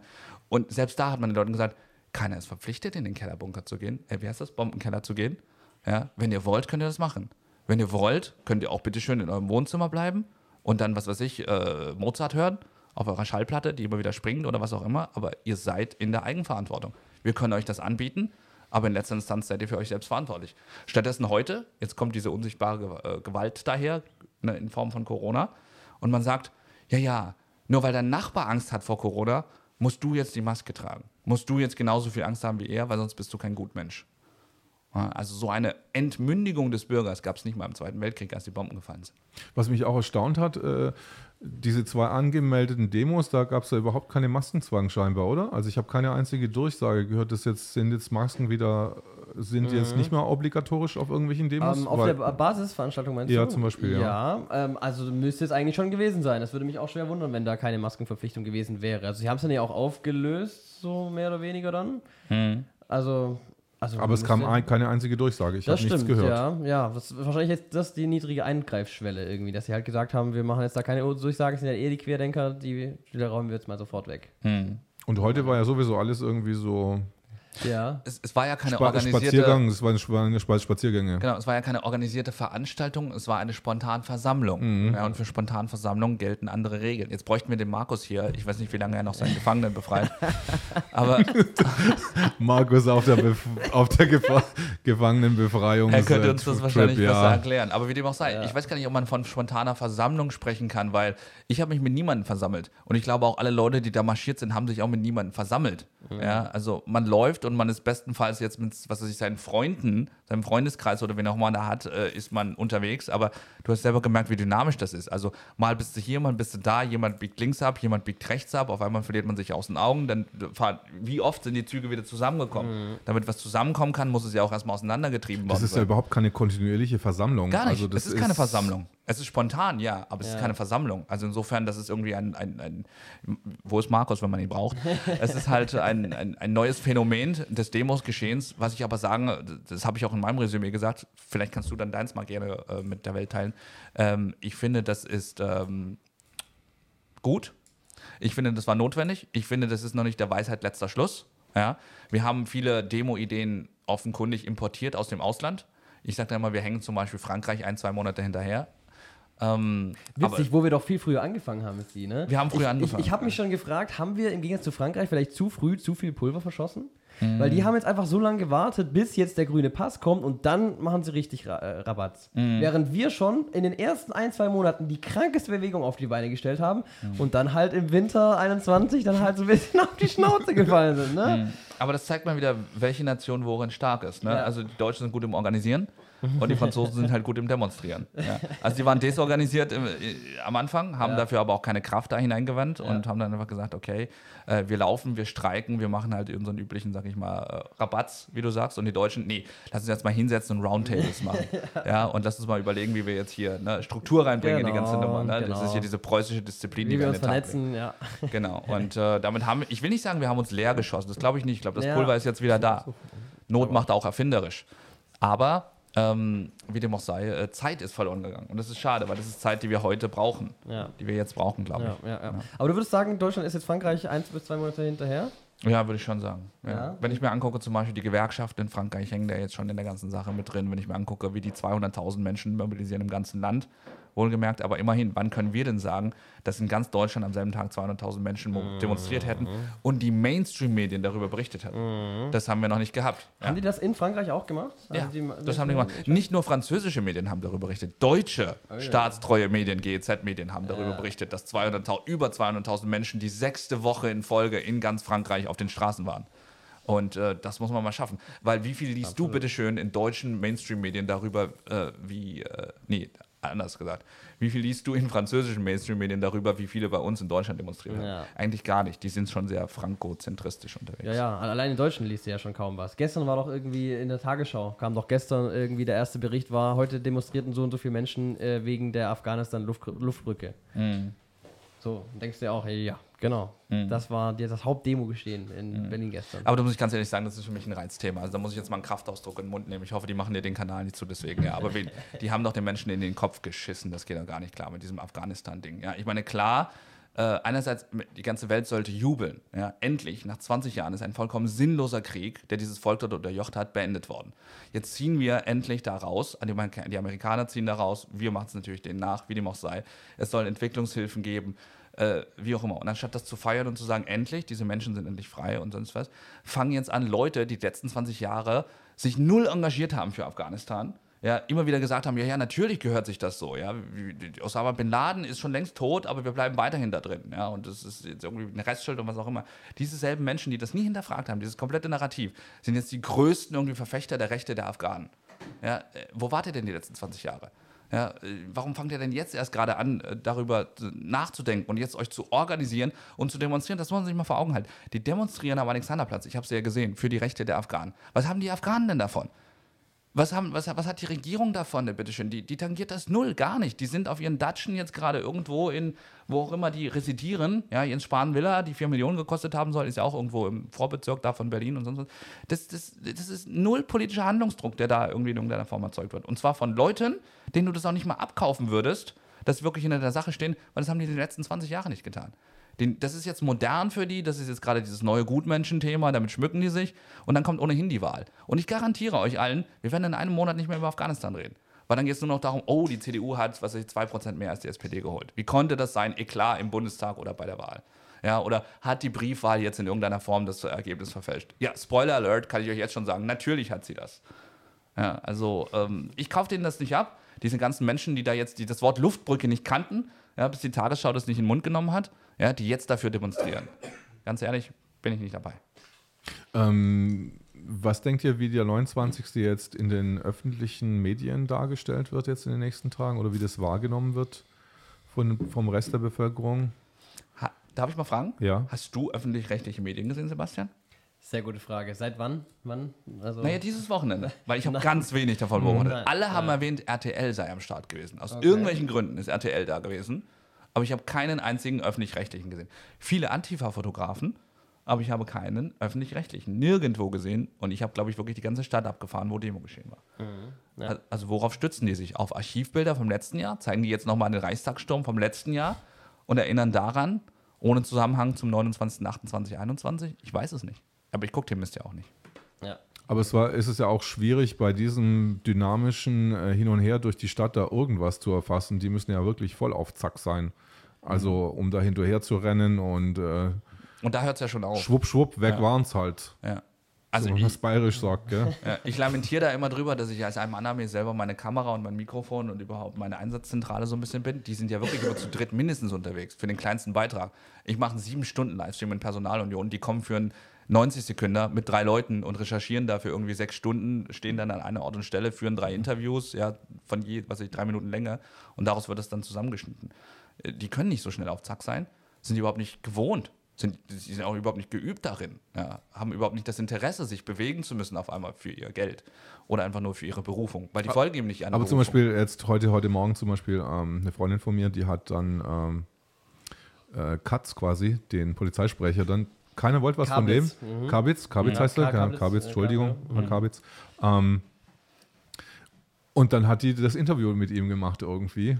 Mhm. Also, ich weiß nicht, zehn Minuten oder eine Viertelstunde und so und hat eigentlich auch ganz interessante Antworten dann aus ihm rausgehabt, mhm. rausbekommen. Aber der Mann ist ja glitschig wie Öl. Ja, also ganz ehrlich, der ist super gut in seinem Job. Absolut. Er ist sich unglaublich unangreifbar ja, zu machen und immer ja. so zu positionieren, dass er die Sachen umdreht, so wie es halt gerade der Polizei genehm ist. Hast du eigentlich Bock, dass wir den mal in die Mangel nehmen, so ein bisschen? Dass wir das mal als Challenge nehmen, dass wir den mal in, seinem, in seiner Glitschigkeit irgendwie doch zu fassen kriegen? Also ich hätte da also schon. Also ich hoffe, du meinst das jetzt nicht wortwörtlich, weil sonst klingelt hier gleich die Polizei an der Tür. Man kann sich mit seinen Aussagen mal auseinandersetzen, das kann man tun. Ja, da hätte ich schon sehr Lust drauf, weil das, das, das reizt mich schon auf. Wenn jemand so, so super glitschig ist, doch, doch in die Enge zu treiben, so, das, mhm. das, das ist was, was, wo ich schon Lust drauf hätte, definitiv. Ich will jetzt kein neues Fass aufmachen, aber da gibt es ja jemand anderen in unserer Bewegung, den betrachte ich ähnlich glitschig und der ist da auch ein Maestro drin. Aha. Ich sage nur, seine Initialen sind R.F. und ähm, der gehört auch mal äh, sehr kritisch hinterfragt. Aha. Wie mindestens der Herr Kablitz. Ich verwechsel den immer mit Kalbitz, weil Kalbitz ist ja der Mann, der aus der AfD geflogen ist, weil er angeblich rechtsnah sein soll. Das ist, der sieht auch wirklich so ein bisschen so aus wie so einer aber Kablitz, äh, Kablitz heißt der Ich glaube, der ist Theo Kal Kablitz, aber ich verwechsel ihn halt immer mit Kalblitz. Ja. Es gab letztes Jahr noch eine Polizeisprecherin, die habe ich jetzt aber schon seit langem nicht mehr gesehen. Mhm. Also jetzt habe ich nur den Herr Kablitz immer wieder. Mhm. Kann ich nicht beurteilen, bin ich aus Berlin. Ja, ja. ist auf jeden Fall ein Vollprofi, da stimme ich dir absolut zu. Der ja. Typ ist echt Vollprofi. Ja. Kommt auch nicht ins Schwitzen, ne? Ja, äh, ist sehr schwer in die Mangel zu nehmen. Äh, argumentativ, ich will nicht sagen, er ist uns voraus, aber er bringt ähm, Argumente, die auf den unbedarften Zuschauer so wirken, wie er hat das ja doch perfekt widerlegt. Ja. Oder er hat ein perfektes irgendwie Argument gebracht, dass die Sache jetzt äh, gebracht, dass die Sache irgendwie entkräften müsste. Aber wenn man sich mit der Materie auskennt, merkt man, naja gut, aber wenn ich jetzt zwei Folgefragen nur hätte, könnte ich das ad absurdum führen. Oder könnte ich Ihnen vor Augen führen, wie haltlos das ist, was Sie gerade gesagt haben. Oder einfach nur inhaltslos. Man kann ja auch inhaltslos quatschen. Das sieht man zum Beispiel an Jens Spahn oder sowas. Ja. Nur, ähm, ja, es ist halt schwierig, den Mann direkt unmittelbar so zu ertappen. Punkt. Punkt. Sebastian, was machst du als nächstes? Du gehst wieder zurück nach Ulm an, an, auf deine Uni oder, ja. oder wie äh, funktioniert das jetzt ja, weiter? Ich muss jetzt mal gucken, weil jetzt im Winter geht es jetzt los mit 3G. Also es sollen jetzt die Präsenzveranstaltungen wieder losgehen, allerdings natürlich nur unter 3G-Voraussetzungen. Da wird schon kräftig Werbung für die Impfung gemacht. Äh, auch ja, sich an der Uni äh, da impfen zu lassen. Und äh, ja, also das Spiel werde ich natürlich nicht mitspielen und äh, dementsprechend weiß ich nicht, ob äh, der Rückkehr in den Präsenzbetrieb für mich äh, da möglich sein wird, wo er mir doch so wichtig ist, ne? Weil wenn das alles online stattfindet, also ich äh, tue mir da ultra schwer damit. Aber kann ich dir einen Lebenstipp mit auf den Weg geben, ja, als ein paar Jahre älterer Mensch ja. bist du? Äh, du hast ja gesagt, du möchtest in den Coaching-Bereich gehen. Ja. ja. Idealerweise, das ist deine Berufung, da siehst du deine Zukunft. Äh, wozu brauchst du da ein Diplom? Von einer Ulmer Uni, die dir sagt, ja, ja, das ist ein diplomierter Dippelpsych oder was auch immer du dann bist. Du hast absolut recht. Das ist auch ein, ein Gedanke, mit dem ich mich schon seit Jahren rumschlage. Und äh, ja, ich, ich, kann's, ich, ich kann dir nicht wirklich widersprechen, bis auf die Tatsache, dass es halt einfach irgendwie in diesem Deutschland so zu sein scheint, dass es schon irgendwo einen Sinn zu machen scheint, wenn man irgendwie einen Abschluss hat. Ja, wenn du angestellt bist, wenn du dich bewirbst damit oder sowas, ja, ja. oder wenn du damit hausieren gehst. Aber ich sage immer wieder so, Erfolg ist eigentlich, äh, naja, die, die Kennzahl, die dann die meisten Leute ich mal angucken. Die sagen, hey, wie viele, wie viele Patienten hast du ja. äh, erfolgreich gecoacht oder halt behandelt oder ja. in irgendeiner Form halt äh, ne, zu fassen bekommen. Äh, die gucken nicht, welchen Abschluss hast du und dann kombinieren die das mit, mit der Art und Weise, ja. wie erfolgreich genau. du bist, Entschuldigung, sondern halt, die gucken direkt auf die, die Effizienz deines Wirkens. Mhm. Äh, wie viele Menschen hast du gekommen? Also Stichwort Wunderheiler. Ich sage jetzt nicht, dass man jeden Wunderheiler glauben sollte. Ne? Wahrscheinlich sind 99 Prozent davon äh, ähm, Scharlatane. Ne? Aber die kommen ja auch nicht daher und sagen, hey, du hast aber jetzt keinen Abschluss von der Ulmer Uni. Ja, und du hast jetzt dein Doktorat da nicht gemacht oder sowas. Und die gucken und die sagen, du hast eine Hand aufgelegt und war danach der Krebs weg oder war er nicht weg? Und wenn er weg war, dann kommen sie zu dir. Ja, nicht, dass du das jetzt bist in dem Zusammenhang, ne? aber die Leute werden gucken, hey, geht es mir besser? Fühle ich mich gecoacht ja. danach oder fühle ich mich nicht gecoacht danach? Ja. Und du hast einen riesengroßen Vorteil, ja, weil du hast jetzt schon sag mal, das Bekanntheitssprungbrett durch deine Filme. Insofern, ich gucke dich an, ich meine Sebastian. Ja, ähm, das finde ich gut, dass er, dass er das hat und äh, ein Tipp von mir, das solltest du nutzen. Ja. Das ist so eine Once in a Lifetime irgendwie äh, mehr Glück als Verstand gehabt Situation und da musst du das Beste draus machen. Danke für den Tipp. Ja, ja gibt es äh, parallel dann auch wirklich auch noch äh, online äh, die Veranstaltung, mhm. wenn man quasi nicht GGG ist? Das weiß ich nicht genau. Ich gehe davon aus, da ja davor auch schon. Was, was übrigens jetzt mal was ganz Unpassendes. Also GGG ist eigentlich eine, eine ehemalige Pornoproduktions, Pornoproduktions äh, äh, aus, aus München, die gar nicht ganz bekannt war in Deutschland. Deswegen muss ich immer da so lachen. Ja, du musst GGG. 3G sagen. Ja, 3G. Ich, darf, ich, ich darf nicht GGG sagen, weil ja, das ist. Äh, und die war jetzt bekannt oder war nicht bekannt? Die war richtig bekannt, ja, okay. ja. Aber so 90er, 2000er okay, irgendwie okay. so. Okay. Ja. Als Pornos noch Geld gekostet haben. Genau. Und dann Pornos haben die Pleite Geld gemacht, gekostet. als auf einmal genau. Pornos nicht mehr zu bezahlen waren, weil sie kostenlos im Internet verfügbar sind. Genau, ja. Ja. Aber ähm, ja. Ja, also wie gesagt, oh, ich gehe davon aus, dass, dass, das noch online gestellt wird. War ja vor Corona auch schon so, dass, mhm. es, ähm, dass der Trend dahin ging, dass die Vorlesungen auch online zur Verfügung gestellt werden. Dementsprechend, ja, Mal gucken, wie es weitergeht. Ich lasse das mal auf mich zukommen. Hättest du denn, das ist die Frage, die ich mir stelle. Also mhm. angenommen, man könnte dir jetzt eine, eine magische Genie ne, landet auf deinem Fensterbrett und erfüllt dir den Wunsch, ähm, ungeimpft geimpft zu sein und ungetestet getestet zu sein. Also einfach nur in den Augen dieser, deiner Mitmenschen, unter anderem an der Uni, halt den Status zu haben, hey, das ist ein Mitläufer, der hat das ja alles gemacht, auf den kann ich mich verlassen, der ist sicher. Würdest du zu diesen Leuten gehen wollen? Würdest du mit diesen Menschen, diesen Kommilitonen zusammen im selben Vorlesungssaal sitzen wollen?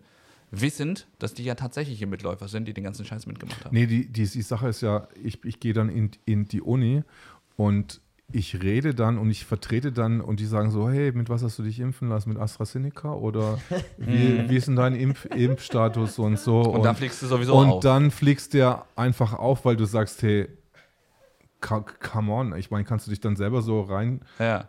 da, dich selber so verraten, wenn ja. du jetzt nicht auf Impfen stehst, also mhm. also wenn du auf Impfen stehst, ja so, aber wenn, mhm. wenn du jetzt einfach ähm, mhm. das nicht machen möchtest. Könnte ich nicht, definitiv nicht. Ich, also ich habe mir das auch schon überlegt, so angenommen, wir könnten uns jetzt hier so, eine, so einen gefälschten Impfausweis besorgen, würdet ihr es machen?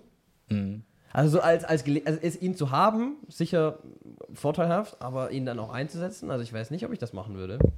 Mhm. Also ich finde es schon sehr bedenklich. Also ähm, und, außer, und aus dem Spiel spielst du ja dann, wenn dann, dann bist du ja richtig im Untergrund, da musst du noch mehr lügen, da ja, musst, ja. Du, musst du dich selber irgendwie ja, hm. deine eigenen Ziele oder deine eigenen Ideale dann verraten. Hm. Sehr, sehr bedenklich. Ja, sehe ich auch so. Aber was ich auf jeden Fall beobachte, ist, dass die Leute jetzt ja schon Mittel und Wege finden, drum herum zu kommen, indem sie es einfach nicht beachten, indem sie halt einfach nur in Geschäfte reingehen, wo sie merken, sie kommen drum herum. Und das ist ja nichts anderes, als etwas gefälscht zu haben. Also das Resultat ist genau dasselbe. In Man Moskau ist es ja zum Beispiel auf die Füße gefallen, dieser Impfausweis. Da haben die einfach äh, die, die Geschäfte, die den Impfausweis verlangt haben, die sind einfach nicht mehr in die Geschäfte gegangen. Nach zwei, drei Wochen waren die halt irgendwie schon sehr angenagt, haben dann den Bürgermeister angerufen, hey, und mhm. dann hat er das irgendwie wieder aufgeweicht. Jetzt, das habe ich aus äh, Paris auch mitbekommen. Da hieß es zuerst, die Horrormeldung von letzter Woche, ähm, in, den, in den großen Einkaufszentren, wirklich Zentren, da kannst du alles drin kaufen. Das ist so vielleicht vergleichbar mit einem Marktkauf oder mhm. sowas oder einem Kaufland. Carrefour oder sowas. Ja, so, so, so ähnlich, genau. Mhm. Aber halt wirklich Centre Commerciaux, also das bedeutet, das sind kleine, im Prinzip so Mini-Viertel, in denen mhm. du wirklich halt alles haben kannst. Und die haben gesagt, okay, die führen diesen Pass sanitär ein und man kann aber nur mit diesem Gesundheitspass rein. So, und dann ist der Umsatz äh, erwartungsgemäß so stark eingebrochen, nämlich um 25 Prozent, dass die, die Sprecher äh, die Lobbyisten von diesen ganzen Einkaufszentren zur Politik gesagt haben, äh, bitte, ihr müsst uns eine Ausnahmegenehmigung, äh, macht euren Scheiß alleine auf gut Deutsch, aber rettet uns. Mhm. Ja, befreit uns davon, weil sonst bricht uns wirklich der allerletzte, dünnste Boden weg, den wir überhaupt noch haben, weil die sind ohnehin schon au bout de souffle, sagen die, ne? also quasi außer Atem, die ganzen, ähm, äh, die ganzen Verkäufer dort, die ihre Läden ohnehin nicht mehr voll kriegen. Und die haben einfach gesagt, nach unter einer Woche, ich glaube in unter fünf Tagen ist das dann gefallen, haben gesagt, von diesem grünen Pass hin zu ohne grünen Pass, natürlich noch mit Maske und Test und so weiter, aber wenigstens ohne dieses zusätzliche Papier ähm, äh, kommen die Menschen da einfach rein. Und da zeigt man mal wieder, wie, die brauchen uns mehr als wir die. Ja. Wir brauchen auch nicht jeden Tag neu. Gut, wir brauchen Essen, das ist klar, aber auch da könnte man sich damit beschäftigen, Selbstversorgung oder was auch immer. Oder beim Tante Emma Laden um die Ecke kaufen, ja, anstatt alles immer wieder beim Supermarkt zu kaufen, beim Netto, wo es die ganze Zeit piep, piep, piep macht. Ja. Ähm, und die Leute können offensichtlich Druck machen, sie müssen es nur auch tun ich glaube, es ist ein schlafender Riese, wenn man im Zusammenhang von Wahlen zum Beispiel auch davon sprechen kann, diesem Vokabular. Äh, wenn sich die Leute erheben würden, wenn die ihre Macht nutzen würden, dann könnte denen wahrscheinlich kein Staat der Welt etwas. Aber sie machen es ja mit, weil es so bequem ist, in den Supermarkt zu gehen, Buspiep macht und dann hat man seinen Snickers oder was auch immer. Hm. So, blicken wir jetzt auf die Wahlen. Ist es jetzt Wahlen, das nächste, ist es jetzt ja. das nächste große Ereignis hier, was jetzt ansteht? Ja, würde ich schon sagen, ja. Da gibt es ja, also ist für mich eine sehr, sehr interessante Debatte. Sollte man wählen gehen oder sollte man nicht wählen gehen?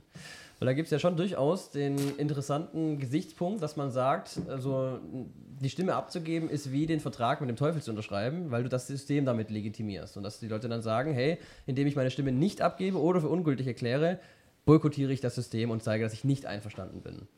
Ist erstmal ein interessanter Gedanke.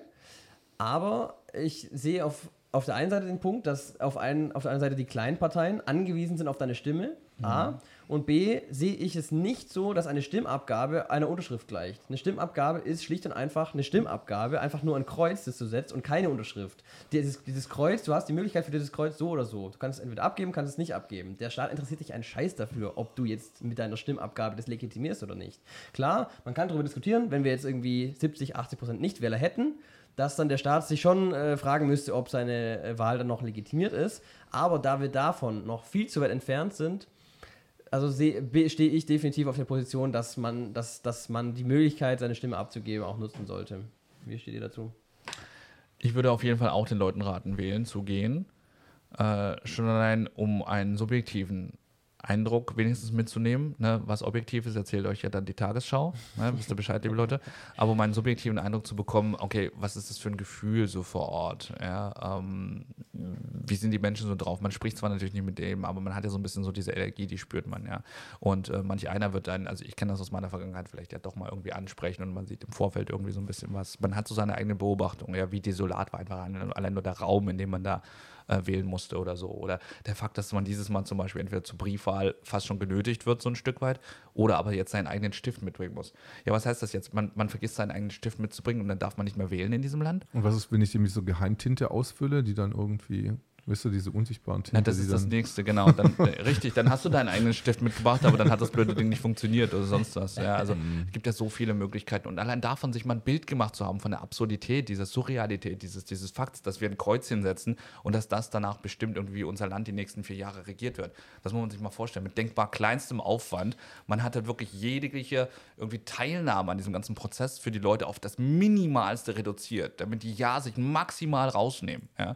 So einfach wie nur möglich jeder kann Kreuz machen. Das ist ja das Verrückte. Ne? In, in anderen Ländern, wo zum Beispiel auch ähm, Analphabetismus viel mehr vorherrscht, wo die Leute ihren Namen nicht schreiben können, da sollen die einfach nur ähm, ihren Daumen in irgendwie eine Farbe halten oder sowas, ja, und den halt dann irgendwie, was weiß ich, da oder da bei irgendwelchen Bildchen machen oder sowas und ein Kreuzchen machen irgendwo. Also man reduziert das sogar noch weiter.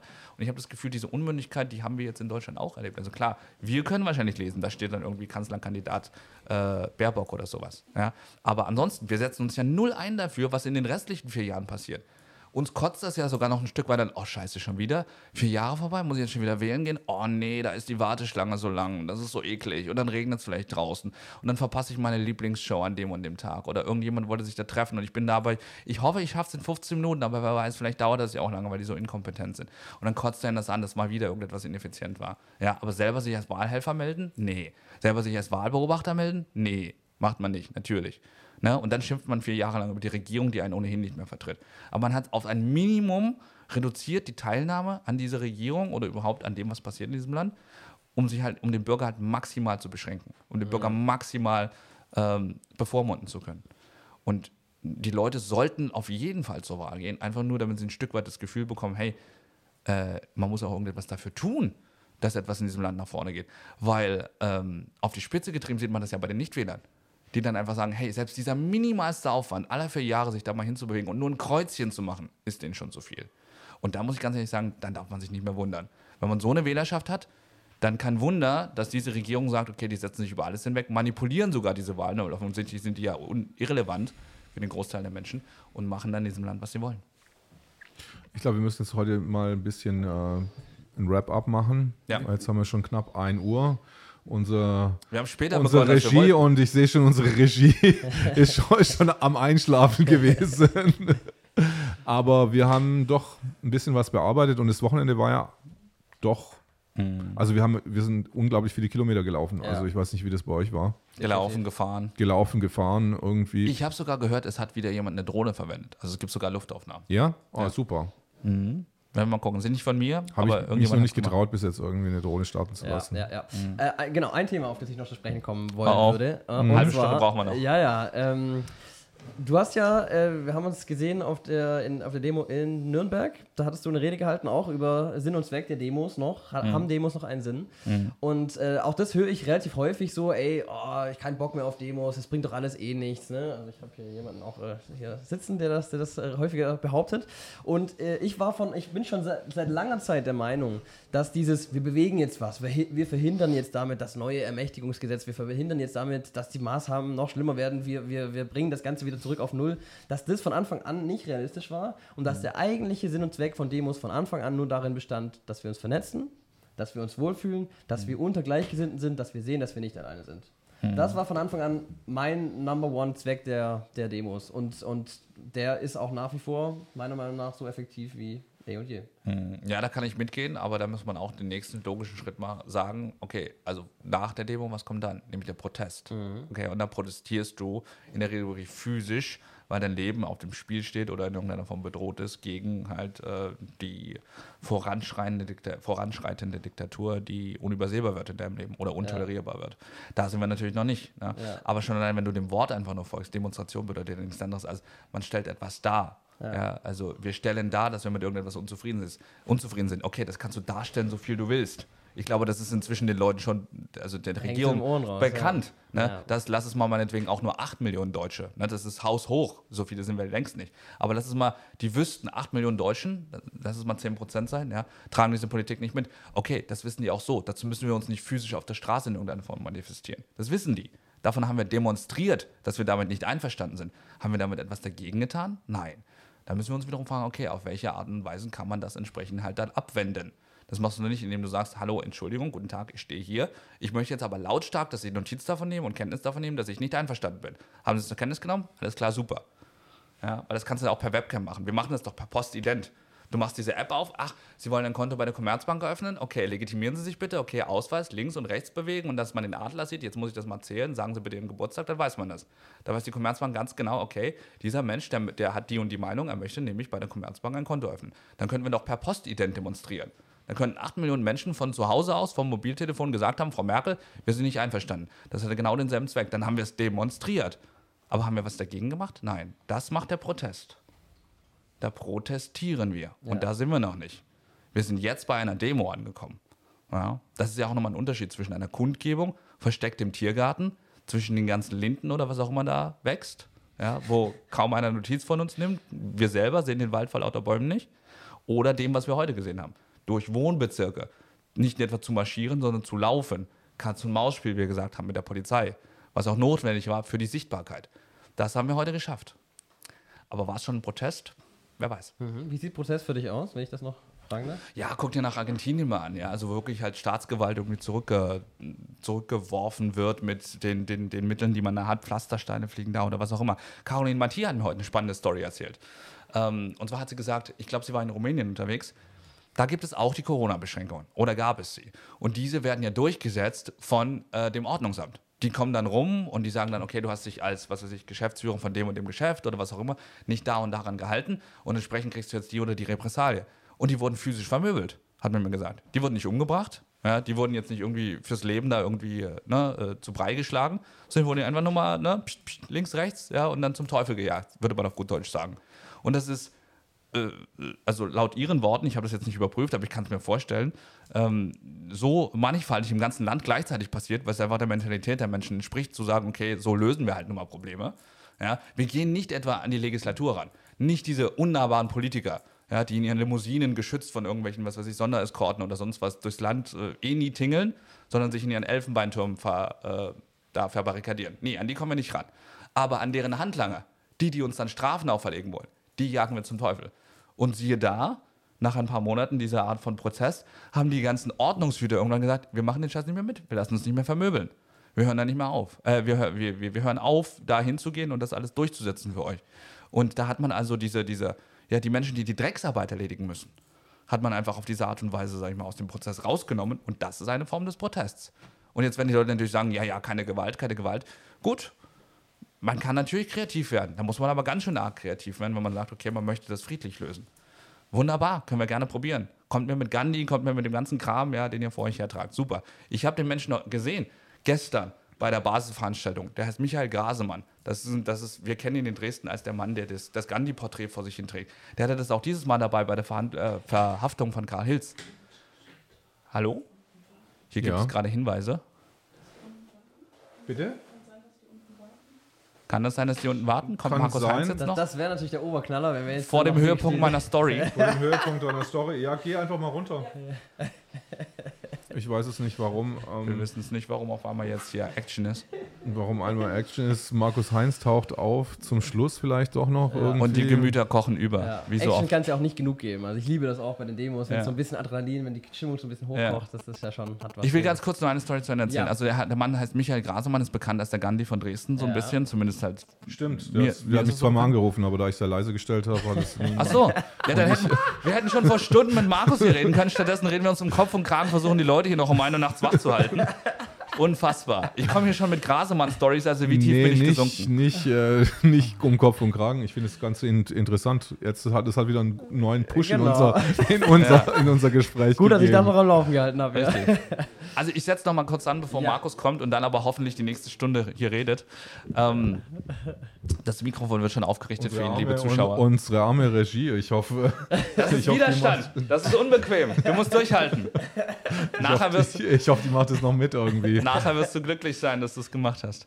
Also wie du machst, er stand auch bei der Verhaftung von Karl Hills und der ist ja wirklich auf rabiatste Art und Weise da behandelt worden. Yep. Stand er da vor diesem Pulk anrückender Polizeimasse und hatte seine zwei kleinen Gandhi-Plakate damit vor sich und hat versucht, die zu erinnern an Gandhi. Weißt du, was die mit dem gemacht haben? Das war diese latente Gewalt. Weggeschubst. Über die Gandhi-Porträts, die ihm aus den Händen geflogen sind, sind die Leute dann drüber gelaufen mit ihren Füßen. Ja, also so viel hält man heutzutage von Gandhi. Klar, du kannst gerne versuchen, und jetzt spanne ich den Bogen, beziehungsweise schließe den Bogen, auf friedliche Art und Weise diese, diese Gesundheitsdiktatur abzuwenden. Natürlich geht das. Aber versuch mal einen zweiten Gandhi rauf zu provozieren. Vielleicht war das so eine Once-in-a-Lifetime-Geschichte, dass der bis heute noch verehrt wird. Wobei, wie gesagt, bei Gandhi war vieles nicht koscher. Ich sage nur Stichwort, ne? ich, will jetzt gar nicht das Fass aufmachen, aber der Mann, der sollte auch mal kritisch hinterfragt werden. Und äh, be my guest, sagt man für mich, ne? Findet sehr gerne eine friedliche Lösung. Ich bin der Erste, der sie unterschreibt und der sein Leben dafür hergibt, zu sagen, okay, äh, bis zuletzt muss ich die jetzt hier äh, promoten. Nur äh, die Geschichte lehrt uns, diese Art von Despot, diese Art von Diktatur und dieses Mal sogar noch globaler Natur, die wir abwenden müssen, in der Regel lassen die sich nicht, nicht mit friedliebenden Methoden von, ihrem, äh, ja. äh, von ihrer Macht abbringen. Ja, das Problem ist halt, wenn du etwas nur mit Gewalt erobern kannst, kannst du es auch nur mit Gewalt halten. Mhm. Das ist halt wieder die Kehrseite davon. Ne? Also wenn du, wenn du etwas äh, nur mit Gewalt geschafft hast, äh, einzunehmen, in dem Fall irgendwie die Kontrolle wieder über die Grundrechte, mhm. dann wirst du es auch nur mit Gewalt auch verteidigen können. Und das ist halt so ein bisschen das Problem. Deswegen sehe ich schon in dieser friedvollen Protestform mhm ja, den einzig langfristig erfolgreichen Weg. Du hast äh, ja, du hast halt ein bisschen auch jetzt Nachteile, wenn wenn es jetzt nicht mehr so äh, in die Illegalität oder halb in die Halblegalität rutscht, dass dann einfach viele Leute, die dann nicht auch nicht mehr kommen, weil die einfach Angst haben, einfach auch vor der, vor der Polizei, mhm. viele viele Frauen, Familien und so weiter. Ähm, das war für, für die vorher noch gangbar und dann jetzt fällt es einfach raus, diese, diese Option. Ja. Mhm. Aber man muss auch da differenzieren auf die Gefahr hin, dass jetzt irgendwelche Leute sagen, oh, Eli geht wieder zu weit oder sowas. Ja. Es gibt einen Unterschied zwischen dem, was legal ist und was richtig ist. Ja. Was jetzt einfach äh, gemacht werden muss. War es richtig, was weiß ich, meinetwegen als Kolumbus, ja, zu sagen, er entdeckt jetzt Amerika mit allen Opfern, die das nach sich gezogen hat? War das legal? Oder muss es einfach gemacht werden, weil alles Denkbare irgendwann gedacht und alles Machbare irgendwann gemacht wird? Ja, also da kann man jetzt nicht wirklich komplett jedes Wort auf die Goldwaage legen oder jede Handlung. Irgendwann werden einfach Sachen gemacht und daraus wird auch Geschichte gemacht. War die französische Revolution legal? Nein, sie war nicht legal. Der Adel hatte sich sehr fest irgendwie dort verfestigt, eben im Sattel, hatte vor, die nächsten 3000 Jahre durchzuregieren und auf Kosten des Volkes da Kuchen zu essen, wo die kein Brot hatten. War das legal, dass die die abgelöst haben mit den Mitteln, rabiate Mitteln, bis hin zur Guillotine? Ja? Nee, aber heutzutage sagen wir, das hat dieses Volk, die Franzosen, hervorgebracht, an denen, die sich, an denen sich Deutsche heute ein Vorbild nehmen. Ein Stück weit, was die Demonstrationen zumindest angeht. Also es gibt einen Unterschied zwischen legal und richtig oder einfach auch Sachen, die meinetwegen wirklich objektiv komplett falsch sind, die du aber einfach nicht verhindern kannst, weil das der Lauf der Zeit ist. Wir reden hier von Galaxien, die sich gegenseitig verschlingen. Ja, also was hat der Mensch denn wirklich unter Kontrolle? Ich wollte noch mal kurz ja. vorher, wir hatten doch vorher irgendwie rechtliche Rat, äh, den rechtlichen Rat gebraucht von, von Markus. Jetzt ist er gerade irgendwie mhm. so am Anflug. Ähm, mhm. Wie war denn das Thema vorher nochmal? Spontanversammlung. Spontanversammlung, genau. Welche, welche Regeln gelten für Spontanversammlung, ja. welche für angemeldete genau. Kundgebung? Ja, was war das heute? Markus, Markus, kannst du mal kommen? Wir, wir brauchen dich mal kurz hier. Er kommt gerade von der Gefangenenrettung und hat keine ja. Zeit, mal hier anzukommen. Oh, oh, oh, oh. nee, er kann sich jetzt hier hinsetzen. Uh, ein yeah. Applaus, ein Applaus für Markus Heinz, Leute. Und damit ist es übrigens auch keine irreführende Werbung, weil wir haben mit Markus Heinz geworben und jetzt ist er auch wirklich da. Oh Mann. Das meint ihr jetzt nicht ernst? Doch, das meint ja, wir haben noch zwei, drei Fragen irgendwie. So. Ja, ich habe gerade Spontanversammlung gehört. Das ist was da reagiert. Dein Lieblingswort, ja, ja. Die Polizei allergisch. Ja, das hat sie bei Karl Hals ja auch gestern, ne? Das hat, hat sie nicht gerne gehört, dieses Wort. Ne, das mögen wir nicht. Mhm. Ein bisschen näher dran vielleicht. Hörst du dich selber? Ich höre mich gut. Ja. Bisschen ungewohnt mit diesen Dingern, aber das gerne. Ja. Jetzt erzähl doch erstmal, was du jetzt gerade getrieben hast. Wir haben gehört, du hast einen Gefangenentransport überfallen. ich sehe schon, wir sind beim seriösen Diskutieren genau. angekommen. Es ist 1.14 Uhr nachts, liebe Leute. wir waren gerade bei der Berliner Polizei, in einem Abschnitt, wo einer freigelassen wurde, jetzt um 23.59 Uhr, dem man gestern, also gestern vorgeworfen hat, er hätte eine ja, Versammlung angeführt. Hm. Er hat also relativ starke Blessuren, hat ein sehr blaues Auge, den Zahn hat man ausgeschlagen. Mhm. Und wir haben jetzt da gerade ein Video gedreht und werden das nachher mal online stellen. Und da waren schon ein paar spannende Sachen dabei. Also die Polizei hat dann im Gerichtssaal dann gesagt, also war das jetzt eine genehmigte oder nicht genehmigte Versammlung? Ja, wussten wir nicht. Ja? Mhm. Aber immerhin, der Herr hat jetzt einen Zahn weniger und das Auge ist schwer verletzt. Und da frage ich mich manchmal schon, ja, und spontane Versammlungen hat ja die Polizei teilweise selber das Ganze betitelt. Und eine Versammlung muss zunächst mal geschützt werden. Wenn die Berliner Polizei schreibt, das ist eine spontane Versammlung, dann kann sie die nicht einfach einkesseln. Mhm. Ja, das funktioniert mhm. so nicht. Und schon gar nicht kann man natürlich Leute dann, auch wenn es jetzt weniger äh, passiert ist, dann so angehen. Können wir mal hier kurz gucken? Ja. Also kurz zusammengefasst, die juristischen. Ich weiß nicht, ob dir noch irgendjemand zuhört, Markus, wenn es dieses Bild gerade zu bewundern gibt. Nee, nee glaube ich nicht. Ich, ich versuche jetzt, versuch jetzt gerade abzulenken. Okay. Wir haben jetzt hier gerade so eine Eskorte hier von Vicky Richter und MyLab, Agentin. MyLab, Agentin, genau. Also wir sind jetzt schon äh, gut versammelt hier. Richtig. Ähm, ihr habt dir jetzt auch geholfen, den Gefangenen zu befreien, oder? Ja, den Gefangenen zu befreien. Der Be Gefangene war auch so schon frei. Weil sonst gehen hier morgen wieder Gerüchte durch die Gegend und dann muss ich wieder Fragen beantworten. Und, nee. Wir vertreiben, also vertreiben da keine Fake News. Ja. Aber Markus, äh, der Mann wurde über Nacht festgehalten. Das bedeutet, Ja. man hat gesagt, man hält ihn dann in was U-Haft. Es gab ja wahrscheinlich keinen Prozess. Ja, ist in Gewahrsam halt. In Gewahrsam Also ich kann noch. ja jemand in Gewahrsam halten bis zum Ende des, des nächsten Tages, deswegen bis 23.59 Uhr, also maximal 48 Stunden. Mhm. Und diese Gewahrsamnahme wurde auch bestätigt.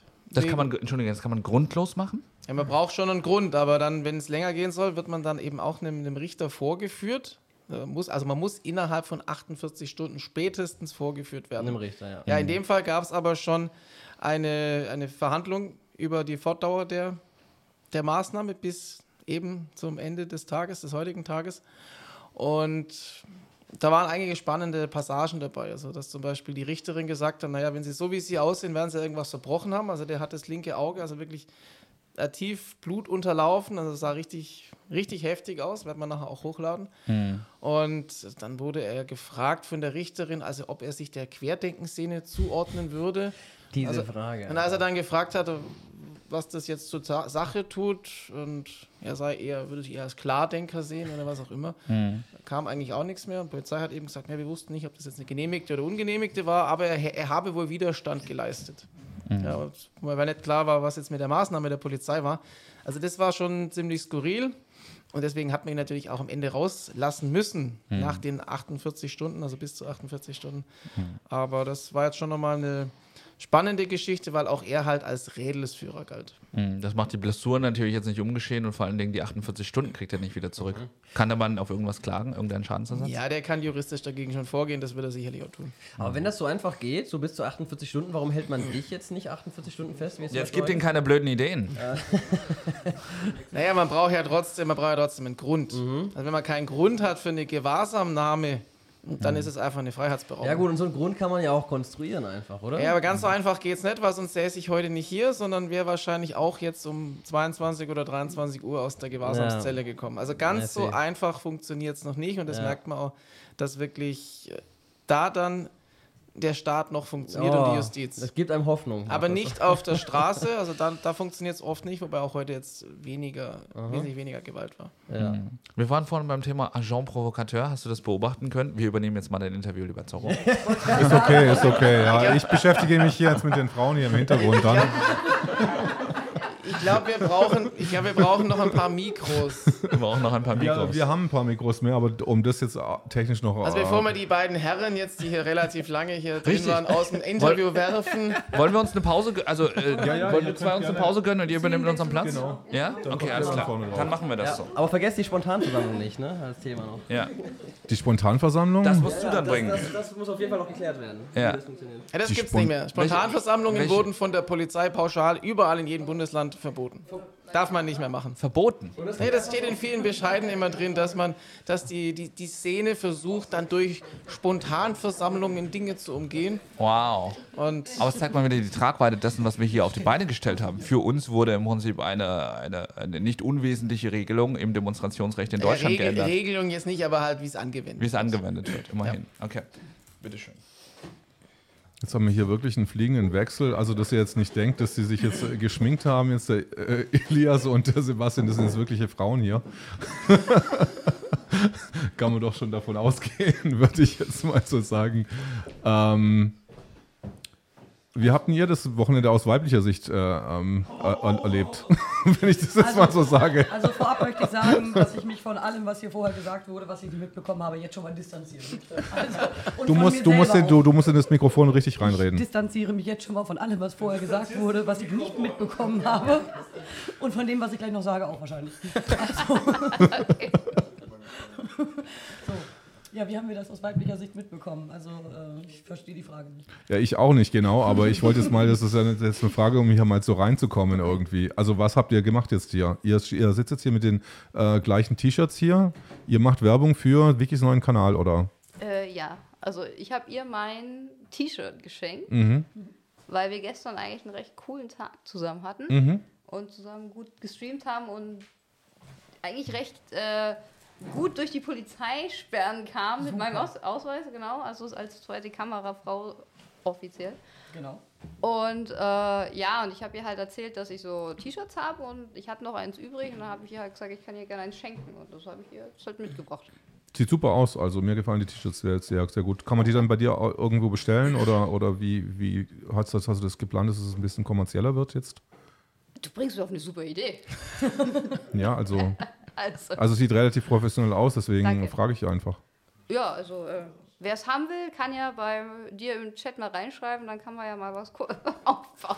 Also der Und, Markus und sonst verschenkt- immer wieder dabei, dass sich, alle, gerade. dass sich alle finanzieren wollen. Abonniert Genau. ihren Kanal. Nein, äh, vielleicht verschenkt der Markus ja auch seine T-Shirts getragen.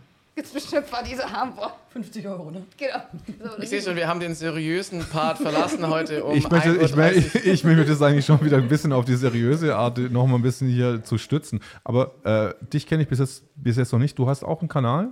Genau, ich habe auch einen YouTube-Kanal, äh, Agentin 00 MyLab. Ähm, und ja, das ist eigentlich auch Recherche, die wir oder ich betreibe in dem Moment. Und wir sind halt äh, sehr kritisch allem und beiden Seiten gegenüber. Und äh, ich stelle halt einfach jeder Seite Fragen. Ne? Also auch unseren Entitäten in der Szene gerne ein bisschen kritische Nachfragen stellen. Und das ist so mein Anliegen. Ist MyLab dein Vorbild so auf öffentlich-rechtlicher Seite? Ja, aber total. Ich äh, bin ein Riesenfan. Nein, es ist natürlich schon darauf angelegt. Es ist ein kleiner Seitenhieb darauf bezogen. Ich bin im wahren Leben Stripperin, deswegen wird mein Kanal auch MYLAP geschrieben. Ne? Mein Lab, mein Joes. Und das ist ein bisschen auf Satire angelegt tatsächlich. Und, und seit wann hast du den Kanal? Seit wann gibt es den? Den Kanal habe ich jetzt, glaube ich, seit zwei Monaten circa erst, also noch recht frisch, habe aber vorher mit dem äh, Agenten Bielefeld zusammen äh, schon ein paar Deframing-Sachen produziert.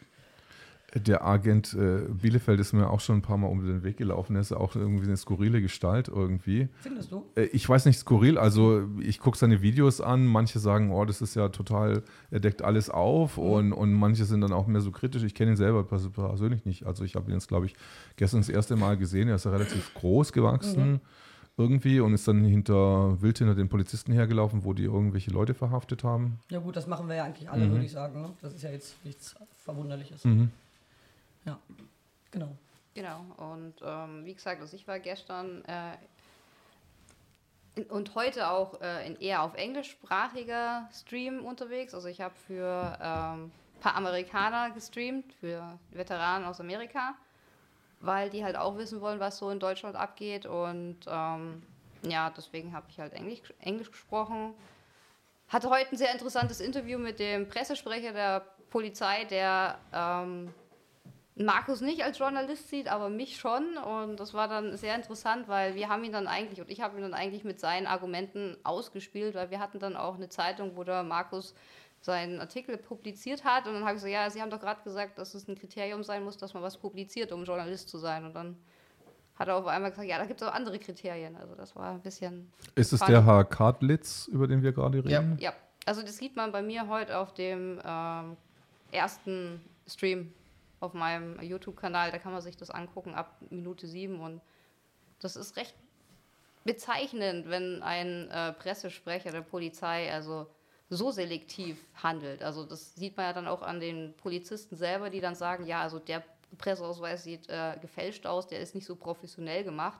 Aber selber, er sagt dann noch der Pressesprecher, eigentlich braucht man überhaupt keinen Presseausweis, um journalistisch tätig zu werden. In Deutschland ist das nicht verlangt und dann auf einmal, ja doch, und das ist einfach nur, einfach, einfach nur noch krank und witzig. Also das, du kannst es einfach nicht mehr ernst nehmen, was die Polizei zu, ähm, heute Ich wollte nochmal zu, zurückkommen auf deine amerikanischen Veteranen. Wo Ja. hast du da die Connections auf, aufgebaut zu, zu, zu diesem Veteranen oder zu diesem Vet- Veteranenverband aus den USA? Naja, also ich habe halt äh, durch meine Arbeit bei der Bundeswehr auch viel mit Amerikanern zu tun gehabt und ähm, natürlich hat man halt dadurch auch Kameradschaften aufgebaut. Die sind ja jetzt dann auch nicht auf einmal weg, nur wenn man aus der Armee austritt. Und da kommt man halt dann auch so in ähm, Telegram-Gruppen rein und in so Channels rein. Und dann hat man halt so sich ausgetauscht. Und ich habe halt ihnen gesagt, dass ich halt auch viel ähm, Artikel schreibe über die Bundeswehr und ähm, die Duldungspflicht bei der Bundeswehr, aber auch jetzt äh, ein Artikel über Afghanistan aus der Sicht eines äh, deutschen Bu- ähm, Soldaten. Und ab der nächsten Ausgabe kommt auch noch ein Artikel über der Sicht aus eines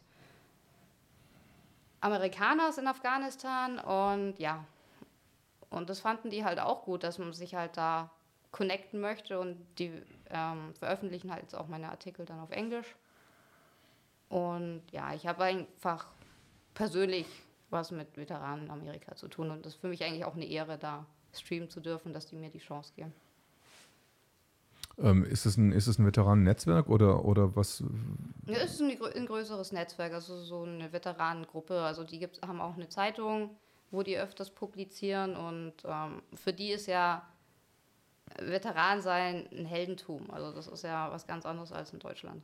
Also da bist du auch was als Veteran und die nehmen das natürlich jetzt auch recht ernst, was gerade in Amerika abgeht mit der verpflichtenden Impfung fürs Militär und dann natürlich auch die Einschränkungen, die durch die beiden Administrationen stattfindet und ja, was halt auch mit der ganzen Wahl so zu tun hat, aber ich ja.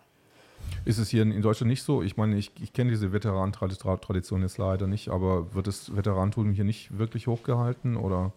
Ja, da kommen wir jetzt auf ein grundsätzliches Problem, dass halt ähm, jahrelang die Bundeswehr äh, von der zivilen Bevölkerung eher negativ behaftet wurde. Also wenn ich da mich erinnere an manche Szenen, wo Leute aus dem Auslandseinsatz von Afghanistan nach Hause kommen, wo man froh sein kann, dass sie ihren Einsatz überlebt haben und, und unsere äh, äh, deutschen Bürger nichts Besseres zu tun haben, als vor einer Kaserne zu stehen mit Schildern und die dann als Frauen- und Kindermörder zu bezeichnen also, und heute stehen sie dann vor den Kasernen und halten Schilder hoch, rettet unsere Kinder. Also, finde ich gerade ein bisschen kritisch und deswegen ähm, ist es halt total anders in Amerika. Also, da ist es halt noch ein Patriotismus, da ist man stolz auf seine Soldaten, dass die halt ihr Leben für ihr Land geben. Und das sollte halt auch in unserer Gesellschaft einfach mal wieder Platz finden.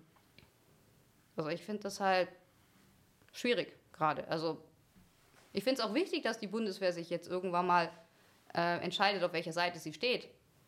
Aber ich kann jetzt nicht von Soldaten auf einmal verlangen, ja, hier ähm, legt euren Eid, also sie haben ja einen Ab Eid abgelegt, aber setzt euch jetzt hin und äh, bekämpft irgendwas oder ähm, rettet unsere Kinder, aber vorher ähm, stehe ich halt vor einer Kaserne und beschimpfe, weil sie in irgendeinem Einsatz waren. Also das geht halt auch nicht. Aber da hat halt auch unsere Politik sehr viel äh, mit eingespielt, mit dieser ganzen Spaltung über Jahrzehnte und gesagt, ja, alle, die zur Bundeswehr gehen, sind Sozialversager oder so. Und das sind sie halt einfach nicht. Das ist meine Meinung. Hat natürlich auch einen geschichtlichen, ein bisschen anderen Kontext. Ne? Also in Deutschland und in den USA und so wie in England ist es ja auch nochmal ganz anders mit äh, Armeeangehörigen, Zugehörigen, ähm, als es in Deutschland ist. Ne? Na gut, aber das ist jetzt auch meine Meinung. Also ich fühle mich jetzt nicht mehr verantwortlich, was in den 30er und 40er Jahren passiert nee, trotzdem ist. ist es halt noch, aber in der, im Kollektiv. Ja, und das ist halt falsch. So. Und das ist halt auch falsch. Also irgendwann sollte man auch. Also ich vertrete hier den Part des Patrioten und bin stolz auf mein Land und bin auch stolz, die Uniform getragen zu haben. Und wie gesagt, also ich danke jedem Menschen, der eine Uniform trägt und für sein Land ähm, seinen Kopf hinhält und wie auch ich den Polizisten dankbar bin, dass sie ihren Dienst tun. Also ich bin jetzt nicht dankbar, dass eine Hundertschaft oder die 33. oder 34. in Berlin jetzt gerade hohl dreht oder so, aber so im Allgemeinen bin ich schon sehr froh, dass es Polizei und Bundeswehr gibt und das sollten wir halt auch nicht vergessen, dass es halt Menschen sind, die dienen. Und wenn es die nicht gäbe, hätten wir auch recht viel Probleme auf der Straße. Genau. Nochmal auf deinen Kanal zurückzukommen. Ist es äh, jetzt eher so Slapstick oder was für, ein, was, was für eine Intention verfolgt ihr da irgendwie? Es ist Recherche. Ist Recherche es ist schon. Recherche, es ist äh, sowohl als auch, also es ist regierungskritische Recherche, mhm. aber eben auch Recherche gegen einige Leute in, den, in unseren Schwurblereien, sage ich mal, die für die Pro äh, Bewegung einfach mittlerweile problematisch sind. Das kann unter anderem ein Michael Ballweg sein, der sich ja jetzt auch rausgenommen hat aus der ganzen Geschichte, weil realpolitisch es einfach schwierig ist teilweise. Ne? Also gewisse Köpfe, die für die Bewegung nicht mehr gut sind, die sollten sich jetzt einfach ein bisschen zurückziehen, damit die Bewegung in der realpolitischen Welt einfach nicht komplett weggeframed werden kann. Und da gibt es nun mal einige Akteure, die genau dazu führen und geführt haben, dass wir einfach medial Sundermeier-mäßig weggeframed werden können. Ähm, das ist so der, ja. das, was ich damit mhm. versuche zu erreichen. Weil auch innerhalb unserer Bewegung müssen wir weiterhin kritisch auch den Leuten gegenüber sein und sein dürfen und auch Fragen stellen können, die eben kritisch sind. Wo wir heute auch wieder so einen super Part hatten mit dem Provokateur. Also Genau, zum Beispiel, bei ja. diesem Kessel, wo der. Ähm, also in meinem Stream hat man den, äh, den Kamikaze-Frosch betitelt. Also der Herr hatte halt einen grünen Anzug an und war am Samstag schon sehr aggressiv aufgefallen gegenüber der Mainstream-Presse. Also immer wenn die Mainstream-Presse da war, ist der, ab, ist der super aggressiv geworden, hat rumgebrüllt und die schlimmsten Theorien und Verschwörungstheorien ausgepackt, dass er halt dann wirklich ähm, die Basis, also äh, das war auf dieser Demonstration von der Basis oder der Kundgebung der Basis, dass es halt gleich wieder ähm, gleichgesetzt werden kann im Mainstream. Ja, die Basis begibt, äh, hat hier nur die äh, verrückten, aggressiven äh, Corona-Gegner. Und heute war der halt auch ab dem Zeitpunkt, wo halt die Polizei da war und ein bisschen äh, Mainstream-Presse äh, Mainstream und danach war der Sundermeier dann auch da. Das, dann ist er halt auch aggressiv geworden und der Markus und ich standen halt dran und da haben wir schon so gefilmt und schon der Polizei so gesagt, also in zehn Minuten wird der hier Stress machen. Und das war dann auch so. Also der hat sich dann auch aufgeführt und die Polizei hatten dann äh, äh, ruhig gestellt und hatten halt dann etwas ähm, Forscher festgenommen und da ist dann natürlich dann unsere, also sind halt die Demonstranten äh, von der, also von dem Corona-Kritikern, die haben das halt dann gleich wieder als Polizeigewalt und unverhältnismäßig gesehen und haben dann wieder ähm, geschrien und waren dann, haben auch die Polizei wieder beleidigt und das ist halt sowas, was, was die Ohne anderen zu wollen. wissen, was vorher passiert ist. Genau. wohlgemerkt. Das ist das Schlimme daran. Ne? Genau, also die haben halt einfach gesehen, der ist festgesetzt worden und deswegen schreien wir jetzt. Und dann sind die auch auf die äh, sehr aggressiv auf die Polizei zugegangen, haben sie haben halt auch laut geschrien und dann habe ich halt dann gesagt, dass das, was die Polizei jetzt gerade gemacht hat, rechtmäßig war, meiner Meinung nach. Weil dieser Provokateur schadet ja eigentlich unserer Bewegung nur, indem er halt uns so darstellen lässt, dass wir die Aggressiven sind, dass wir auf die Polizei losgehen. Und das sind halt dann die Bilder, die wir dann wieder auf ZDF, ARD sehen, wo dann auch äh, die Leute, die sich jetzt überlegen würden, sich uns anzuschließen, weil es einfach immer mehr Einschränkungen gibt. Aber die denken sich dann, also wenn dann so einer mit ist, dann, dann will ich nicht dabei sein, dann sage ich lieber gar nichts. Und das ist halt das, wo ich dann sage, da muss halt endlich mal unsere Bewegung auch aufwachen und aufhören, diese Friede, Freude, Eierkuchen, ich tanze und singe meinen Die ganzen Namen. Herzensmenschen. Ja, und wir sind alle Herzensmenschen und niemand denkt irgendwas Böses. Nein, das ist einfach ein ähm, psychologischer Krieg. Wir, arbeit, äh, wir haben jetzt einen Gegner, der macht es schon seit über 60 Jahren, der weiß, was er tut und wir müssen halt einfach mal aus diesen Kindergartenschuhen raus und denken, alle sind lieb und die machen das einfach nur, weil sie naiv sind. Nein, die machen das nicht, weil sie naiv sind, sondern weil sie einfach den Auftrag haben oder einfach nicht mit ihrem Ego klarkommen. Und das ist und das genau schadet das. einfach. Und das ist halt genau das, was ich versuche möglichst aufzudecken. Ne? Ich habe mich letztens auch zum Beispiel bei Ralf Ludwig mal in einen Stream äh, reingeagentet, sagen wir so. Und habe ihm dann auch mal ein paar kritische Fragen gestellt, beispielsweise zu Saalfeld, äh, die Peter Fitzek-Geschichte, ne? warum sich da nicht früher distanziert worden ist. Ich finde es gut, wenn man sagt, man redet äh, tendenziell erstmal mit allen und jedem. Dennoch gibt es einfach ein paar Leute, da muss man schauen, was man macht, gerade wenn man einen gewissen Stand in einer Bewegung hat. Und wenn man sich dann äh, auf einem Reichsbürgertreffen wiederfindet, wo man vorher nicht wusste, wo man eingeladen ist, das ist alles in Ordnung. Aber da hätte man sich medienwirksam früh genug von distanzieren müssen, damit dieses Framing jetzt nicht kurz vor der Wahl die Bombe platzt, weil genau das ist ja jetzt im Endeffekt passiert. Und ja, wie meine Recherche so aussieht, können die beiden hier, glaube ich, am besten sagen, was da so die Framing-mäßig passiert ist. Die beiden haben nämlich das Vergnügen auch schon gehabt, so haben wir uns kennengelernt. Die waren auch schon im Interview bei uns auf dem Kanal und äh, Ja, wir haben uns da vor vier Wochen mal in Berlin ah, unterhalten. Ich erinnere mich da dunkel. Gut, ich meine, Saalfeld, Saalfeld war ja kein Reichsbürgertreffen. Also nur mal, ich will das Thema jetzt nicht nochmal hochkochen. Entschuldigen Sie Sa bitte, ja. Saalfeld war bei Peter Fitzek, der sich König von Deutschland nennt und sich da selbst hat krönen lassen und deswegen so in Mhm. diese Kategorie des Reichsbürgers fällt, wobei rein juristisch meint er einfach, er macht da sein eigenes Ding. Genau. Ja. Wo aber dann natürlich auch der Querdenkerkopf da gewesen ist, der Ballweg, wo er auch ein Konto, glaube ich, angelegt hatte, wenn ich mich nicht irre.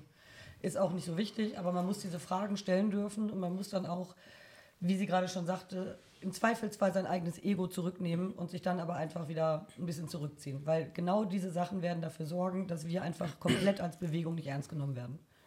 Wobei man dazu sagen muss, man kann, ich meine, viele Dinge, gerade jetzt das mit dem Provokatär von heute, kann man kaum verhindern. Was, was, was Sie beiden zum Beispiel immer machen, das habe ich jetzt gestern auch erst erfahren, immer wenn der Mainstream irgendwas filmt, was die für ihre Bilder brauchen, die sie ja einfach produzieren und produzieren wollen, dann werden immer gewisse Kampfbegriffe oder also Kampfbegriffe, du kannst die gleich mal nennen, reingerufen in die Kameras, dass die diese Bilder nicht verwenden können. Ja?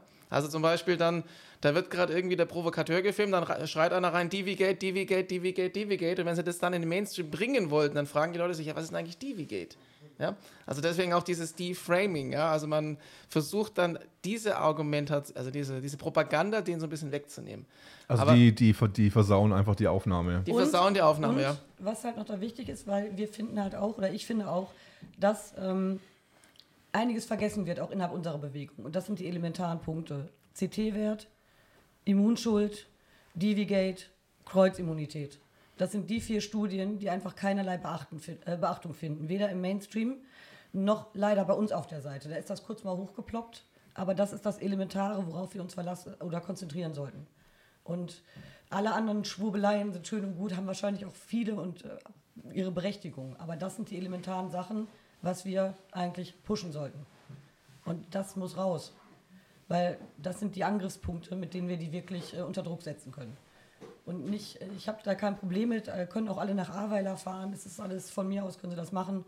Dennoch sollten wir diese Punkte nicht, nicht außer Acht lassen. Und wenn man sowas dann natürlich auch noch reinruft in die Mainstream-Medien, selbst wenn sie dann gewisse Sachen verwenden, hat man das im Hintergrund ja trotzdem noch. Und eventuell werden Leute sich dann darüber informieren. Die meisten aus unserer Bewegung wissen nicht mal darüber Bescheid.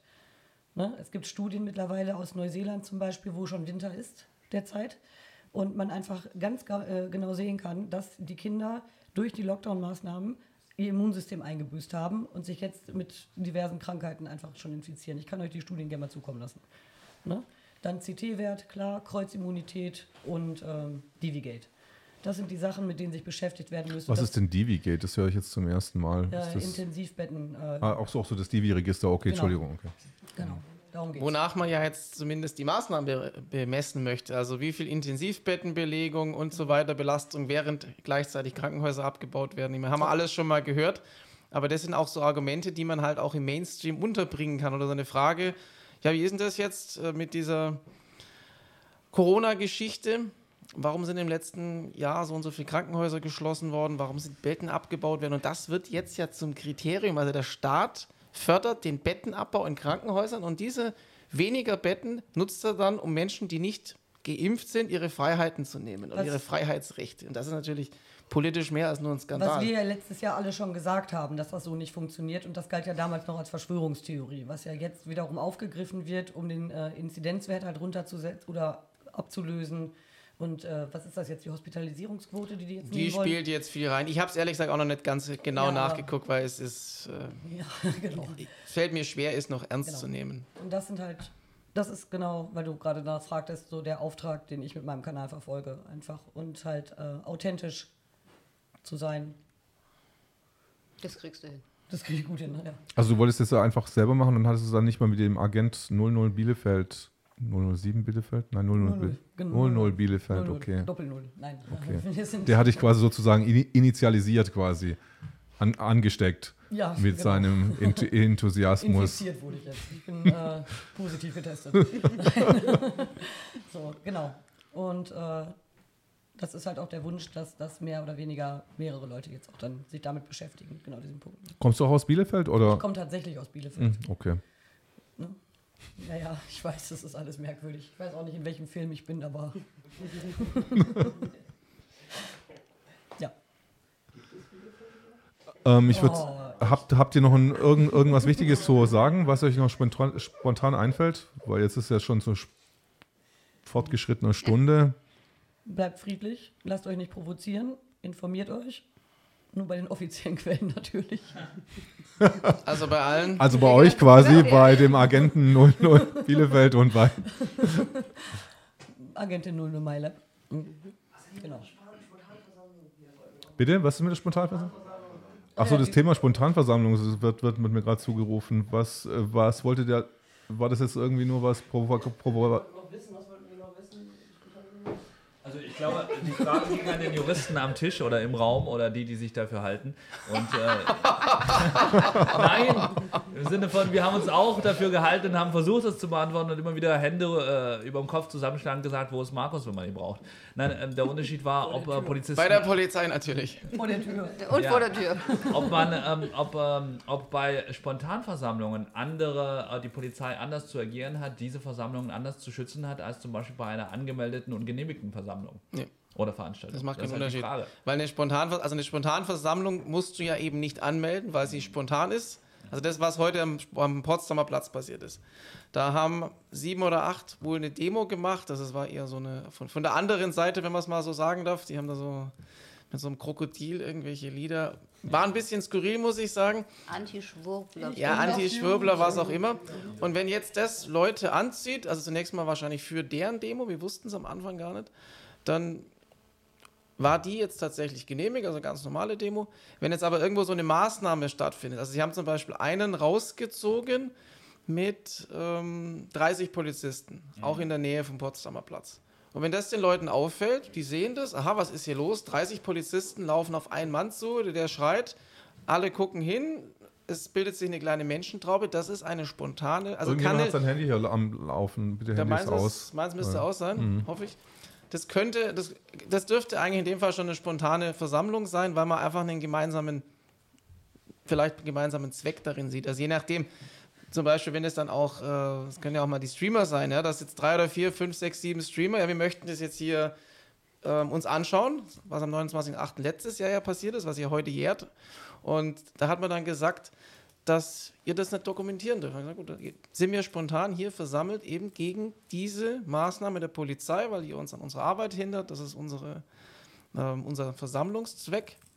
Und es muss sich halt spontan bilden. Also irgendeiner wird zum Beispiel auf der Straße zusammengeprügelt oder es gibt ein politisches Ereignis und es ist nicht planbar. Aber der einzige Unterschied ist am Ende, dass ich es nicht anmelden muss, weil ich es eben, was ich es eben spontan bildet. Es muss natürlich dann auch spontan sein. Also ich kann jetzt nicht einfach sagen, was viele immer gemacht haben, ja, ich, ich, ich rufe jetzt Spontanversammlung, dann ist es eine Spontanversammlung. Also ganz so einfach geht es auch nicht.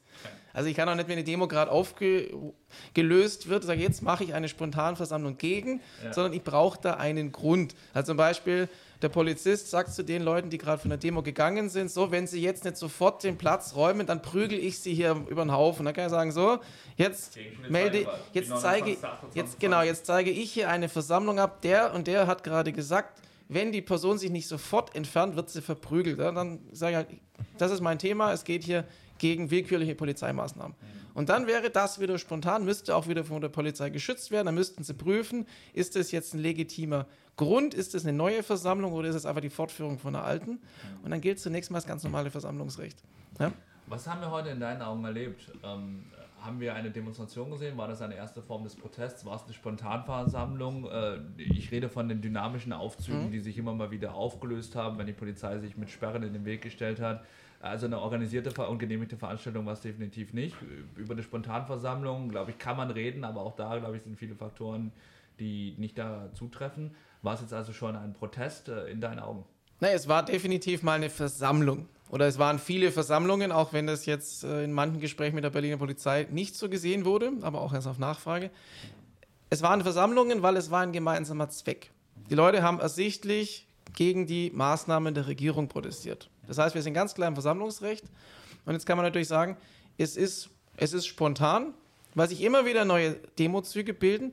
Und das ist nach meiner Rechtsauffassung, mit der stehe ich überhaupt nicht allein, eine ganz normale, legale Versammlung. Es darf keine Ersatzversammlung sein. Also wenn ich jetzt in der Straße XY eine Demo durchführe, die wird verboten, dann sagt die Polizei, hier ist eine Demo verboten, bitte verlassen Sie den Platz, dann dürfen Sie das. Aber wenn sich irgendwo Demozüge bilden, dann ist es zunächst mal spontan, dann ist es erlaubt. Natürlich, wenn das einer im Hintergrund plant, dann ist es juristisch für den möglicherweise schwierig, aber das ändert nichts dran. Wenn ich jetzt sehe, da laufen Leute, die sagen Friede, Freiheit, was auch immer, dann darf ich da mitlaufen.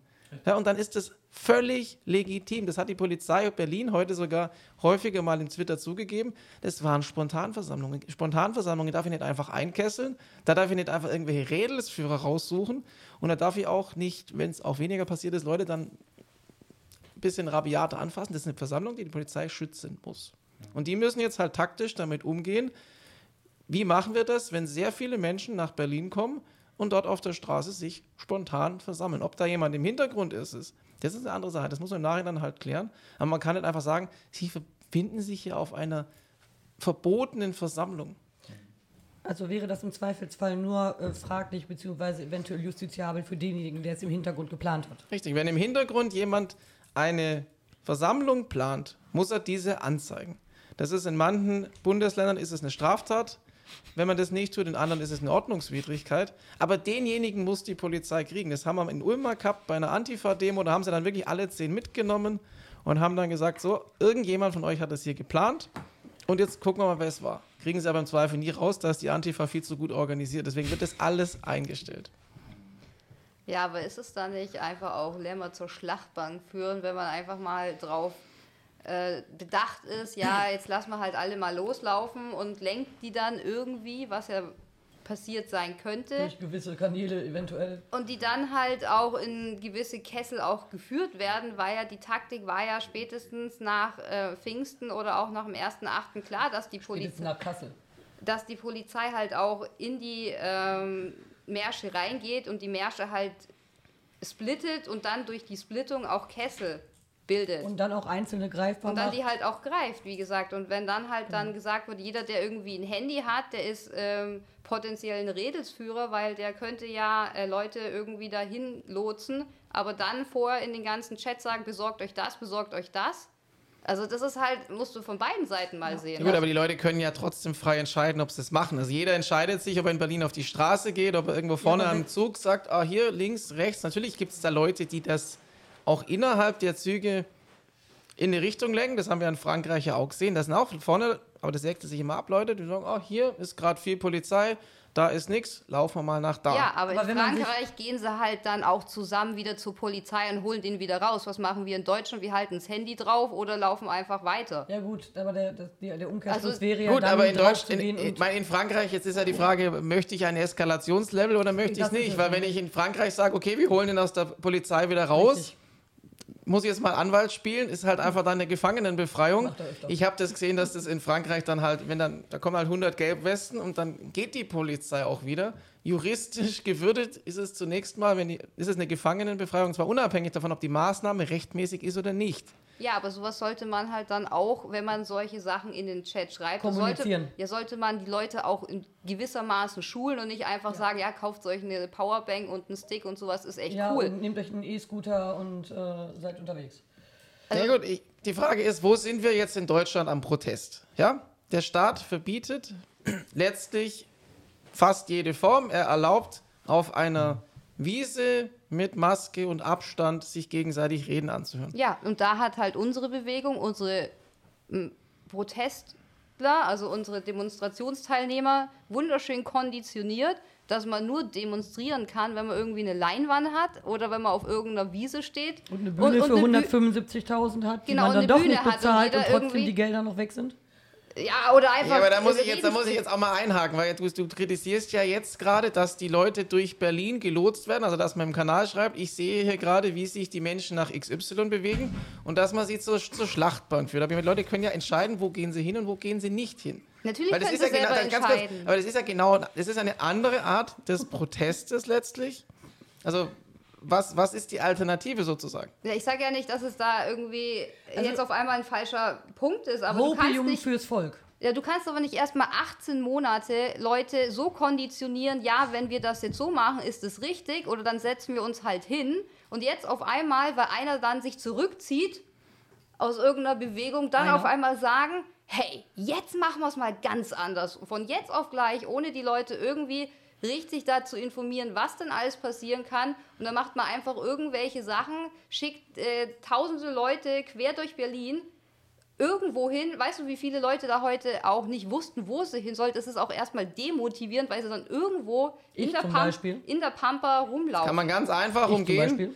Also grundsätzlich ja, die Bewegung ist konditioniert worden über viele, viele Monate. Also ich habe auch mal am Anfang diese, diese Kundgebungsdemos gemacht. Ich glaube, ganz am Anfang war das auch ging es den meisten um Informationen. Da hätte ich jetzt auch nicht gesagt, wir müssen jetzt in großen Zügen durch die Stadt laufen, sondern da wollte man erstmal Informationen übermitteln. Aber das Thema ist schon lange durch.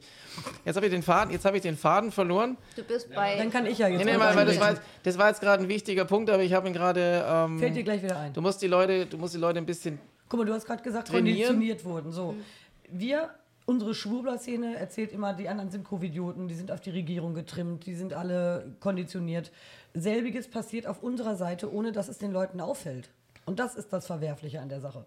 Für mich, in meinen Augen. Das ist das, wo ich versuche aufzuklären. Und was ich halt auch schwierig finde, dass wir sagen, ja, wir sind alle selbstbestimmt, aber trotzdem fragt jeder einen Markus Heinz, wo gehen wir jetzt lang oder so. Und dann am Ende, wenn zum Beispiel war das ja am 1.8. so, wo es ein Sieg der äh, Teilnehmer war, dass es diesen Marsch dann gab und dann am Ende äh, die großen äh, Kanäle gesagt haben, ja, weil wir die da jetzt durchgeleitet haben. Am Ende waren es aber die Teilnehmer, die äh, selbstständig das gemacht haben. Und das finde ich halt schwierig. Wie Weil- willst du Leute zur Selbstständigkeit bringen, Wenn- wenn du dann am Ende sagst, ja, die haben das nur gemacht wegen uns. Also das ist Ja, sich dann auch noch als geht Ikonen, halt überhaupt als nicht. Ikonen inszeniert werden. Ne? Ja. Es ist halt auch so eine gewisse Götzenanbetung, die sich langsam etabliert hat, ein Kultstatus, der sich Der König etabliert ist hat. tot, lange lebe ich der sage das, König. ja, ich sag das ja schon, lang, schon lange, es macht nicht viel Sinn, wenn man irgendwelchen Leuten hinterherläuft. Ich bin da inzwischen in, den- in den Streams auch relativ patzig, wenn ich zum 20. Mal gefragt werde, Wir Markus, wo gehen wir denn jetzt hin? Ich, Leute, bitte, ihr seid jetzt seit 17 Monaten hier auf der Straße, ich streame hier gerade, ich werde euch nicht sagen, wo ihr hingeht, was ihr jetzt tun sollt, was ihr lassen sollt. Was ich nochmal gerade sagen wollte. Natürlich war es am Anfang relativ in der Stadt unkoordiniert, keiner weiß, woher, wo er hingehen soll. Das geht viel, viel einfacher und das sage ich jetzt seit sieben oder acht Monaten. Geht doch einfach, so wie die Franzosen das machen, jeden Samstag in eurer Stadt auf die Straße zu einer gleichen Uhrzeit und an einem gleichen Punkt. Jede Stadt, jedes Dorf hat ein Rathaus. Ja gut, da hast du Nee, die nee, Montagsmahnwaffen, nee, nee, ja? Ob man das, ich würde es am, Samst, ich am Samstag machen, weil der Samstag einfach ein Tag ist, wo man noch Leute erreicht, wo in der Stadt was los ist. Und warum nicht einfach sagen, ob das jetzt 15 Uhr ist oder 14 Uhr? Ja, irgendwann haben wir 15 Uhr. Aber ich glaube, Samstag 14 Uhr, wenn ihr irgendwie demonstrieren wollt, macht es am Samstag um 14 Uhr vor dem Rathaus, von mir aus in jeder Kreisstadt, in jeder Großstadt. Und dann sehen wir, wie viele Leute kommen. Und dann wissen die Leute, hier habe ich einen Anlaufpunkt. Weil es kann auch sein, keine Ahnung, manche sagen, das Internet bricht mal zusammen. Das haben wir im Kleinen natürlich auf so einer Demo auch. Aber es kann auch sein, dass es komplett zusammenbricht. Was macht ihr dann? Ein Freund von mir wohnt in, also kam, kommt aus äh, der Nähe von Teheran im Iran und da schaltet der Staat das Internet ab. Da gibt es Proteste, das kriegt keiner mit, es wird abgeschaltet. Es gibt Länder, wo das passiert. Und dann würden wir überhaupt nicht wissen, ja, was machen wir denn jetzt? Der Kanal ist weg von XYZ, was machen wir das? Ganz einfach, Leute. Geht in, eurer, geht in eurer Stadt, in eurer Großstadt auf die Straße, eine gleiche Uhrzeit, Ich würde es ein übrigens nicht Anlass. samstags machen, weil das dann keiner mitkriegt. Ich würde vielleicht auch unter Also der Woche Samstag Nee, aber Samstag- doch, Samstag sind die Leute- weil viele auf Ja, der Straße Da sind die. Leute Ja, beim. Einkaufen. Von mir aus Samstag 12 Uhr, da sind viele noch beim Einkaufen. Ein Rathausplatz ist eine gute Anlaufstelle, ob man dann sich zum, zum Joggen verabredet, ob man dann Demo plant oder was auch immer. Oder auf den Topf haut. Oder auf ein. Ich kriege es heute auch schon ab. Nein, aber, aber da- das ist doch so einfach. Die Franzosen machen es doch auch nicht. Die, die machen ja nicht große. Wir laden alle jetzt alle zwei Wochen nach Berlin ein. Wo wir in Berlin selber, wir haben ein Mobilisierungspotenzial in Berlin momentan von 500 Leuten. Arg viel mehr werden wir Berliner nicht auf die Straße kriegen. Vielleicht sind es 1000, aber das wäre sehr, sehr viel. Und wir betreiben unheimlich viel Aufwand, um die Leute da noch hinzubringen. Und das machen die Franzosen besser. Und das ist was, was wir schon lange machen könnten. Leute, geht in die Eigeninitiative. Es gibt auch einen Grund, ich bin auch gleich fertig, warum ich auf Bühnen nicht mehr gerne reden möchte. Nee, weil ich, ich erzähle monatelang irgendwas von Eigeninitiative und dann, was machen wir jetzt? Hey, Leute, geht selber auf die Straße, wenn ihr auf die Straße gehen wollt. Wenn nicht, lasst das. Macht's zu einem definierten Zeitpunkt, zu einem Platz, den es in jeder Stadt gibt. Es gibt überall ein Rathaus. Mittags um 12, jeden Samstag. Und dann seht ihr, ob Leute kommen oder nicht. Ja, aber dann sollten aber auch die Großen in der Bewegung das dann auch anerkennen und den Leuten Den Raum lassen. den Raum lassen ja. und frei entscheiden zu können und zu sagen, okay, wir treffen uns jetzt jeden Samstag und nicht einfach sagen, wir holen jetzt alle nach Berlin und alle müssen diesem Und dann gehen sie wieder in eine Informations- Winterpause. müssen in den Kanal gucken und dann gibt es wieder irgendwelche Drops, wo man dann theoretisch hingehen könnte oder da hat man was gehört und sonst was. Also Zum, die können nicht A sagen und dann B machen. Also es geht nicht. Zumal, was ich halt auch sehr schwierig finde, ist, dass eben gerade auf diesen großen Demos und wenn sich dann nun mal diese gewissen Köpfe, Führungspersönlichkeiten, wie auch immer etablieren, warum, warum auch immer, ähm, und dann genau diese Leute halt, wie es dir ja auch passiert, angesprochen werden oder sind halt auch bekannt dann, die Leute wenden sich an die und wenn, so wie ich es am 1.8. erlebt habe, ich werde jetzt keine Namen nennen, aber durchaus bekanntere Persönlichkeiten, die ich auch im Livestream hatte, wo bemerkt, aufrufen dazu, äh, dass da eine Polizeikette sich gebildet hat. Jetzt können wir sie durchbrechen, jetzt müssen wir nur schubsen, dann können wir die Polizei, äh, weiß ich nicht, niederringen, ich habe den Wort jetzt nicht im Kopf paraphrasiert.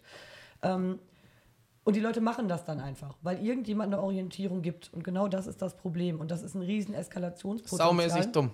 Und das ist einfach passiert. Und das waren auch keine Kleinigkeiten, auch Leute, die durchaus bekannt sind. Ich weiß nicht, ob ich den Namen jetzt sagen kann. Mach. Musst du nicht, aber ich habe es auch mitgekriegt. Ich ich hab's auch mitgekriegt und das ist halt einfach.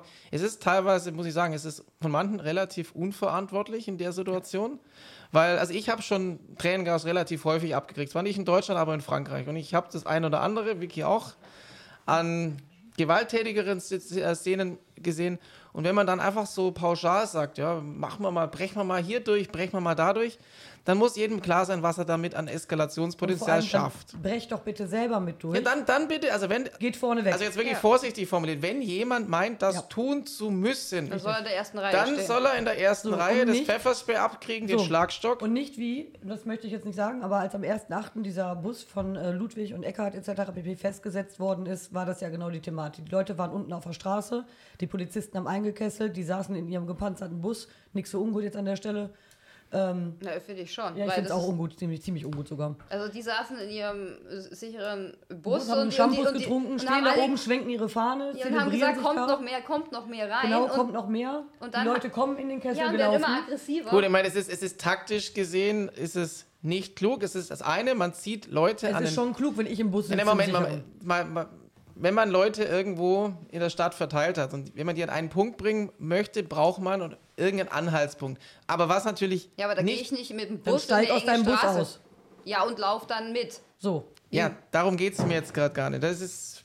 Kann ich, kann ich sehr gut nachvollziehen. Was man, natürlich, was man natürlich nicht machen sollte, und das haben wir in vielen Demos ja auch schon gelernt, in dem Moment, wo man Leute in irgendwelchen engen Straßen bringt, ist es immer gefährlich. Erstens mal wird man leichter eingekesselt. Zweitens mal habe ich aber auch eben durch so Sachen, ja, wir schubsen uns jetzt hier mal durch, ich habe ein Eskalationspotenzial. Eine Straße, die 40 Meter breit ist, 50 Meter breit. Da passiert viel, viel weniger als in einer kleinen, engen Straße. Also auch was Panik angeht. Gestern haben Leute gesagt, ja, die haben uns nicht durch den Tunnel gelassen. Unter dem ja. Tiergarten. Da habe ich gesagt, seid ihr wahnsinnig. Ihr könnt doch nicht mit, mit Tausenden von Leuten durch einen langen Tunnel. Love Parade. Ähm, ja, Love Parade. Ich habe das in München mit der Polizei mal, auch mal gehabt, die Diskussion. Die wollten uns durch den Tunnel. Ich habe gesagt, ihr Wahnsinn, wir gehen nicht durch den Tunnel. Wenn Sie uns durch den Tunnel leiten, ich zeige Sie direkt an. Ja. Sie, Love Parade, gucken Sie mal nach, da sind 20 Leute, glaube gestorben mhm. und Sie wollen uns in den Tunnel, sind Sie wahnsinnig. Und da muss man manchmal auch ein bisschen mitdenken, weil man, man hat hier eine unheimliche Verantwortung. Ja, wenn man genau. Leute irgendwo hin anzieht, und ich meine, ich, ich teile die Nachrichten ja auch, ich meine, ich bin mir dessen auch bewusst, man muss da einfach vorsichtig sein, was man tut und was man durch das schafft. Das, das gilt einfach mal für alle grundsätzlich. Wenn du erinnerst dich an die Situation, wo wir auf der Brücke, welche Brücke war das? Am, Lessing, Lessingbrücke. Auf der Lessingbrücke standen. Ne? Da war ja auch wieder einer der Provokateure, also das war kein, ich, also keiner vom, von irgendwo bezahlt, das waren Privatpersonen. Aber du hast gemerkt, er war schon sehr gereizt. Wir standen da alle auf dieser Brücke. Es ging nicht vor, es ging nicht zurück. Und in mir hat sich auch so ein gewisses beengtes Panikgefühl schon mhm. da ausgebreitet. Und wenn ich mir vorstelle, dass ich dann noch unter, unter dem Tunnel bin, das ist äh, eine Sache, die geht halt gar nicht. Und das ist, da würde ich dir halt vollkommen zustimmen in dem Punkt. Aber wie wir gerade gesagt haben, vermisse ich dabei einfach, dass genau diese Figuren sich dann, wenn überhaupt, schon damit hinstellen. Das ist für mich einfach ein Punkt, da kommst du nicht raus. Oder dann nicht am Ende sagen, ja, weil wir das jetzt gemacht haben, hat es heute so super wir funktioniert. Wir waren so erfolgreich. Gut, jetzt sind wir, sind wir beim ersten Achten, klar, mhm. aber ja, aber das sind doch solche Punkte, wo du sagst, äh, endlich mal kannst du sagen, wir sind stolz auf unsere ja. Demonstranten, dass die von alleine losgelaufen sind, dass sie die Initiative ergriffen haben und nicht, dass die Leute im Bus gesagt haben, jetzt lauft mal los. Gut, es gab nochmal, es gab heute keinen Bus. Ja? Vor vier Wochen haben wir die Thematik ja auch schon diskutiert. Also ich will jetzt nicht zu sehr in die Parade fahren, aber heute gab es keinen Bus. Ja. Und die Leute, also ich, ich bin schon bei euch, die, die auf die Straße gehen, die Menschen mobilisieren, sollten dann eben auch auf der Straße sein. Und wenn sie über Demos sprechen, dann sollten sie auch dabei gewesen sein. Ja. Weil ich Dann kommentiere ich- manchmal auch Sachen von außerhalb, aber dann kann ich ja sagen, ja, das und das habe ich heute gesehen. Wenn ich nicht dabei war, Sollte ich nichts dazu sagen. Gibt es mehrere Themen. dann kann ich immer, da gibt es jetzt, gut, da gibt es jetzt aber auch, man, man, es gibt Leute, die analysieren das von außen, die, die kritisieren das, dann sagen einige, ja, das dürfen sie nicht machen, ihr wart noch nie auf dem Thema. Natürlich, ich kann überall erstmal kritisieren. Aber natürlich, wenn ich in der Bewegung drin bin, sollte ich idealerweise auch da gewesen sein und sollte dann gucken, was hat das für Auswirkungen. Und momentan ist die ganze Demonstrationskultur halt in Deutschland relativ gut konditioniert. Ich sage jetzt nicht, dass das absichtlich ist, aber es ist so passiert. es kö- hat aber Könnte davon Anschein. ausgehen, dass es eventuell im Konjunktiv gesprochen Absicht sein könnte, ja. Ja gut, also ich habe mir bei meinen ersten Demos im, im Mai nicht, nicht gedacht, also ich bringe jetzt Leute dazu, in, in Ulm Demos zu machen und mir zuzuhören. Ja, Sebastian hockt ja hier neben mir, war auch ein paar Mal dabei, um, um hier praktisch irgendwie eine Opposition zu machen, die kontrollierbar ist. Also das war jetzt nicht mein Gedankengang. Eine kontrollierbare Opposition wäre ich schon, ja, es ist. Aber es muss einem ja klar werden im Laufe der Zeit, dass gerade wenn man einen gewissen Stand erreicht hat, dass man nun mal eine gewisse Wirkung auf die Leute auch hat. Und da muss man sich ja irgendwie auch im Klaren drüber Ja, sein. man muss seine Handlungen immer hinterfragen. Ja, und dann sollte man halt auch nochmal diese Monate der äh, Standdemos und der Live-Event-Demos, ich- es ist ja eher ein Live-Event, was sie da gemacht haben, und Ja. ihr Woodstock, weil sie es nicht mehr machen dürfen, hat man halt jetzt äh, Demos gemacht, dass man da halt dann gesehen hat, okay, die 18 Monate hat jetzt nicht so viel äh, Umschwung gebracht, was wir eigentlich hätten erfahren wollen. Es hat gelähmt. es hat, ja, es hat, ich weiß nicht, also ich finde halt, die Franzosen gehen seit se- äh, sechs Wochen auf die Straße gegen diesen äh, äh, Pass des Sanitaire, also gegen den Green Pass und dann nach zwei Wochen große ähm, Protestmärsche in Paris hat äh, Macron einen Rückzieher gemacht und den ähm, Pass nicht für ähm, Supermärkte oder Lebensmittelmärkte eingeführt. Also da hat es dann auch Ja, als das erste Mal den Champs-Élysées erreicht haben, als Ja. wir da waren. Und dann direkt ist die äh, Regierung ist zurückgerudert. Man hat also, was auch, was ja auch bei uns fehlt, ein klar definiertes Ziel. Ziel, das mit ja. dem grü grünen Pass, das haben wir vor ein paar Monaten, hat das CHD mal in, in angebracht, das Thema. Hat keiner so richtig aufgegriffen und die Franzosen haben gesagt, das hier ist unsere rote Linie. Ja? Wenn er, wenn er das hier als Staat durchzieht, da gehen wir nicht mehr mit und dann gehen wir auf die Straße. Und dann geht man schnell auf die Straße, überall mobilisiert und die wussten einfach, das wollen wir weghaben. Weil ganz am Anfang, und da nehme ich mir auch nicht aus, haben wir gesagt, ja, Wiedererlangung, Grundrecht, wir wollen das und das zurück. Ja, die, anderen sind in der, ja, die anderen sind in der maximalen Angst, Tod, Verderben. Und wir sagen, ja, wir wollen Pressefreiheit, Versammlungsfreiheit, wir wollen Grundrechte. Da kann sich der Normalbürger nichts drunter vorstellen, weil er denkt, hier ist alles normal. Ja. Und die Franzosen sagen, okay, jetzt natürlich auch viel, viel später, muss man dazu sagen, grüner Pass, ich darf dies nicht mehr, ich darf das nicht mehr, ich werde ausgegrenzt, ich verliere meinen Job und ich gehe jetzt auf die Straße und zwar durchweg, ob geimpft, ob ungeimpft, die gehen zusammen auf die Straße und das halt relativ schnell. Und da hat es eine deutliche Wirkung. Es hat bei uns auch eine Wirkung, aber lange nicht die, die es in Frankreich haben. Und was halt auch wichtig wäre, wenn wir unsere Fra Bewegung auch als Freiheitsbewegung ähm, nennen würden, weil dann würden vielleicht auch mehrere Leute aus der Telegram-Bubble mitlaufen, weil sie sich halt nicht unter irgendeinem Label setzen wollen, was halt Genau. jetzt Verbrannt ist. verbrannt ist, ist und verbrannt. geframed wurde. Und wenn wir die ganze Bewegung jetzt einfach mal die Freiheitsbewegung, dann würde sich vielleicht auch ein Geimpfter mit auf die Straße stellen, das- weil er sich jetzt einfach nur verarscht genau das vorkommt, meine ich nämlich mit, weil er jetzt Köpfe 1000 loswerden. Impfungen nachimpfen muss. Also er hat jetzt alles getan, was der Staat von ihm will. Er hat die Maske getragen, er hat sich jetzt zweimal impfen lassen, jetzt will er eigentlich wieder in die Frei also reisen können. Also muss er trotzdem in Quarantäne, wenn er in Spanien war oder Und die. Booster. Jetzt kommt dann die Booster. Und da, das ist Potenzial, die unsere Freiheitsbewegung abgreifen könnte. Aber wenn wir das alles unter Ja. irgendwelchen Es ist, eine, Labels es packen, ist eine Freiheitsbewegung. Die Leute sagen immer Friedensbewegung. Nein, es ist keine, Ist keine Friedensbewegung. Wenn es eine Friedensbewegung wäre, dann wären wir jetzt gegen Afghanistan auf der Straße, gegen aber- andere Kriege. Also da muss man manchmal auch bei, dem, bei der richtigen Wortwahl Ja. bleiben. Aber es muss, es geht ja jetzt hauptsächlich darum, auch von dem Querdenkstigmata wegzukommen. Also ich fände das einfach auf der realpolitischen Seite und auch auf unserer Seite schon äh, besser, weil es gibt einfach viele, die sagen, ja, ich sehe das ja auch äh, kritisch, aber dieser Rechtsframe mit Querdenken ist nun mal da. Das können wir auch leugnen, solange wir wollen. Er ist in der Außenwelt nun mal da und auch in den meisten Köpfen schon einfach so festgesetzt. Es wird aber immer, also auch wenn jetzt die Bewegung eine andere ist, es wird immer ein Framing geben und es wird auch ein immer in Framing Richtung geben. rechts geben. Das kannst du nicht Stopp. verhindern. Nein, aber wir können ja verhindern, dass wir wir müssen ja, wenn, wir, wenn uns schon Sachen auffallen, dann können wir doch auch einfach gucken, dass wir die möglichst vermeiden. Dass wir gegensteuern, ja. Ja, aber oder zum Beispiel auch in irgendwelchen einige- Livestreams von uns aufhören. Ja, das waren die Querdenker und jetzt war wieder eine Querdenk-Demo und jetzt haben da schon mal wieder Querdenker Ja, man, gemacht und man, wir sind ja alle man muss nicht das Framing vom, vom, vom politischen Gegner wiederholen. Also bei Ja. mir ist das ganz So. klar definiert. Ich habe das äh, Querdenken, unter Querdenken angemeldet bis November. Und deswegen, wenn man mir sagt, Sie sind Querdenken, nein, bin ich nicht. Ich war mal bei Querdenken, ich war mal organisatorischer äh, Part, ja. Ich bin Anwalt, ich bin Journalist, kann man drüber streiten mit, äh, mit der. Berliner Polizei. Aber man muss, wenn man immer wieder dieses Framing äh, bedient, und das äh, kritisiere ich auch bei vielen, ja immer sagt, Querdenker, Querdenker, Querdenker, man bedient genau das, was der Gegner So. möchte. Ich bin gegen die Maßnahmen, ich habe dann dieses Querdenken rechts und was auch immer, Framing, dann sagen die Leute, ja nee, da mache ich nicht mehr mit. Es wird immer ein Framing geben, aber man Natürlich. muss es dem Gegner nicht, Nicht leicht so machen. leicht machen, wie es leider viele immer noch tun. Und das kritisiere ich auch. Genau, und darum sage ich auch, dass sich einige der leitenden Köpfe, die nun mal jetzt einfach auch mit verbrannt sind teilweise, die müssen ja nicht, die sollen ja nicht auswandern, aber dass die sich einfach jetzt ein bisschen zurückziehen. Der Ballweg hat es jetzt gemacht, da gehen bei mir noch einige andere Leute durch den Kopf, bei dir genauso. Und Zorro, hast du in deinem eigenen Podcast schon mal so wenig gesagt? Ähm, zumindest nicht in der letzten 20 Minuten, muss ich ganz ehrlich sagen. Aber ich habe auch noch keine zwei Frauen gleichzeitig irgendwie im Interview gerade dabei gehabt. Glaube ich zumindest. Nee, habe ich noch nicht, genau. Gut, Aber-? Mir geht's, gut, mir geht's gut. Aber, ich ich habe ja gerade dieses Streitgespräch, das ich sehr interessant finde. Das Ja. haben wir den ganzen Tag schon mit ihm. Ja, genau. Ja, ja. Ne, aber da, das ist halt, weil du gefragt hast, das ist so das, der Unterschied, den ich äh, gerne auf den Tisch bringen würde in der ganzen Szene hier. Stimmt, jetzt haben wir auch wieder den, Bo den Bogen Den gekriegt. Bogen gespannt. Aber eigentlich Ich waren wir ja schon, Bogen, nur mal so eigentlich waren wir ja mit dem Gespräch schon zu Ende. Also du, Ja, ja, ich war eigentlich schon, äh, ich bin eigentlich schon ausgestiegen, aber dann ist wieder so ein Rebound du, gekommen. du hast einfach. ja schon so das Ab Ich hab- Abschluss. Ich habe gesehen, dass du schon so halb eingeschlafen bist. Nein, ich bin nicht eingeschlafen. Äh, Ich, ich bin eigentlich schon vor zwei Stunden bei Ilja irgendwie schon beinahe am Ja, das, das, Aussteigen haben wir, gewesen. das haben wir auch schon gelesen Das im Live-Chat, dass äh, Ilja. Äh, Den, äh, den Podcast übernommen hat.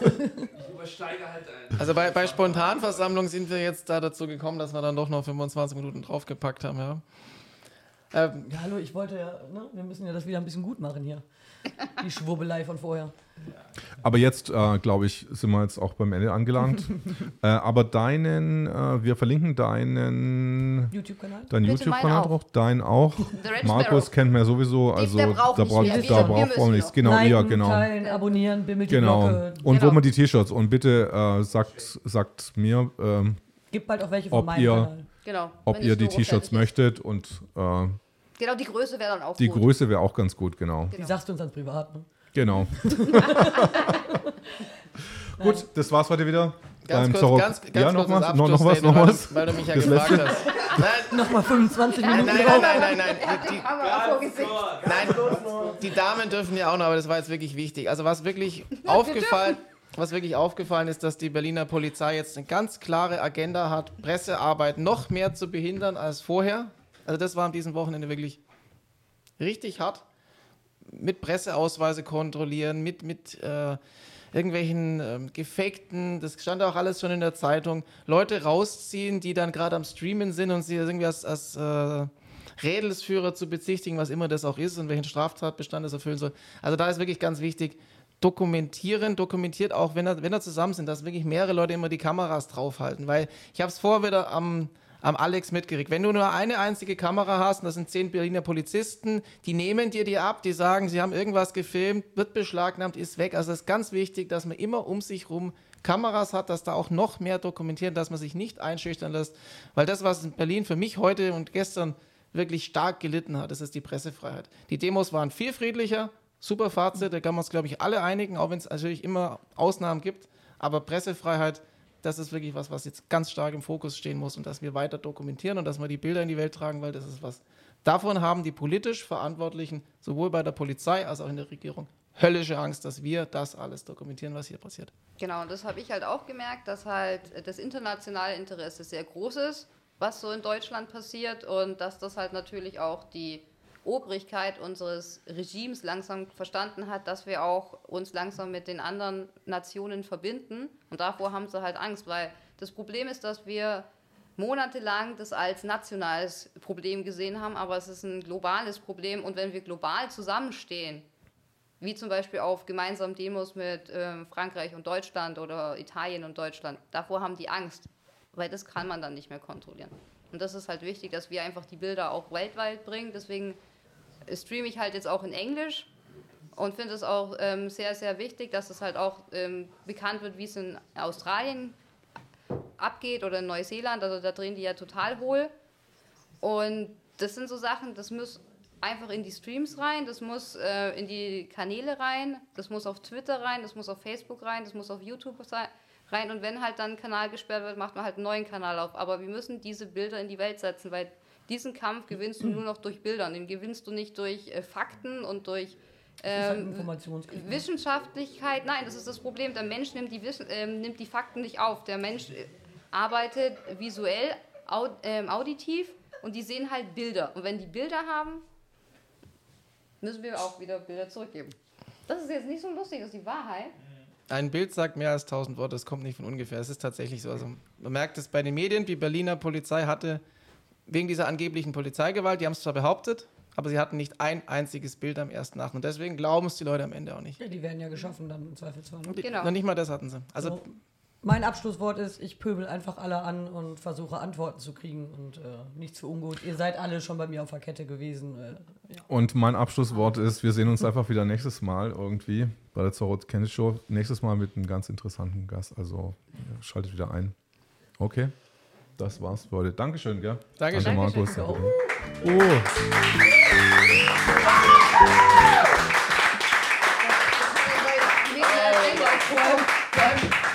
Den interessanten Gast gibt es nächstes Mal.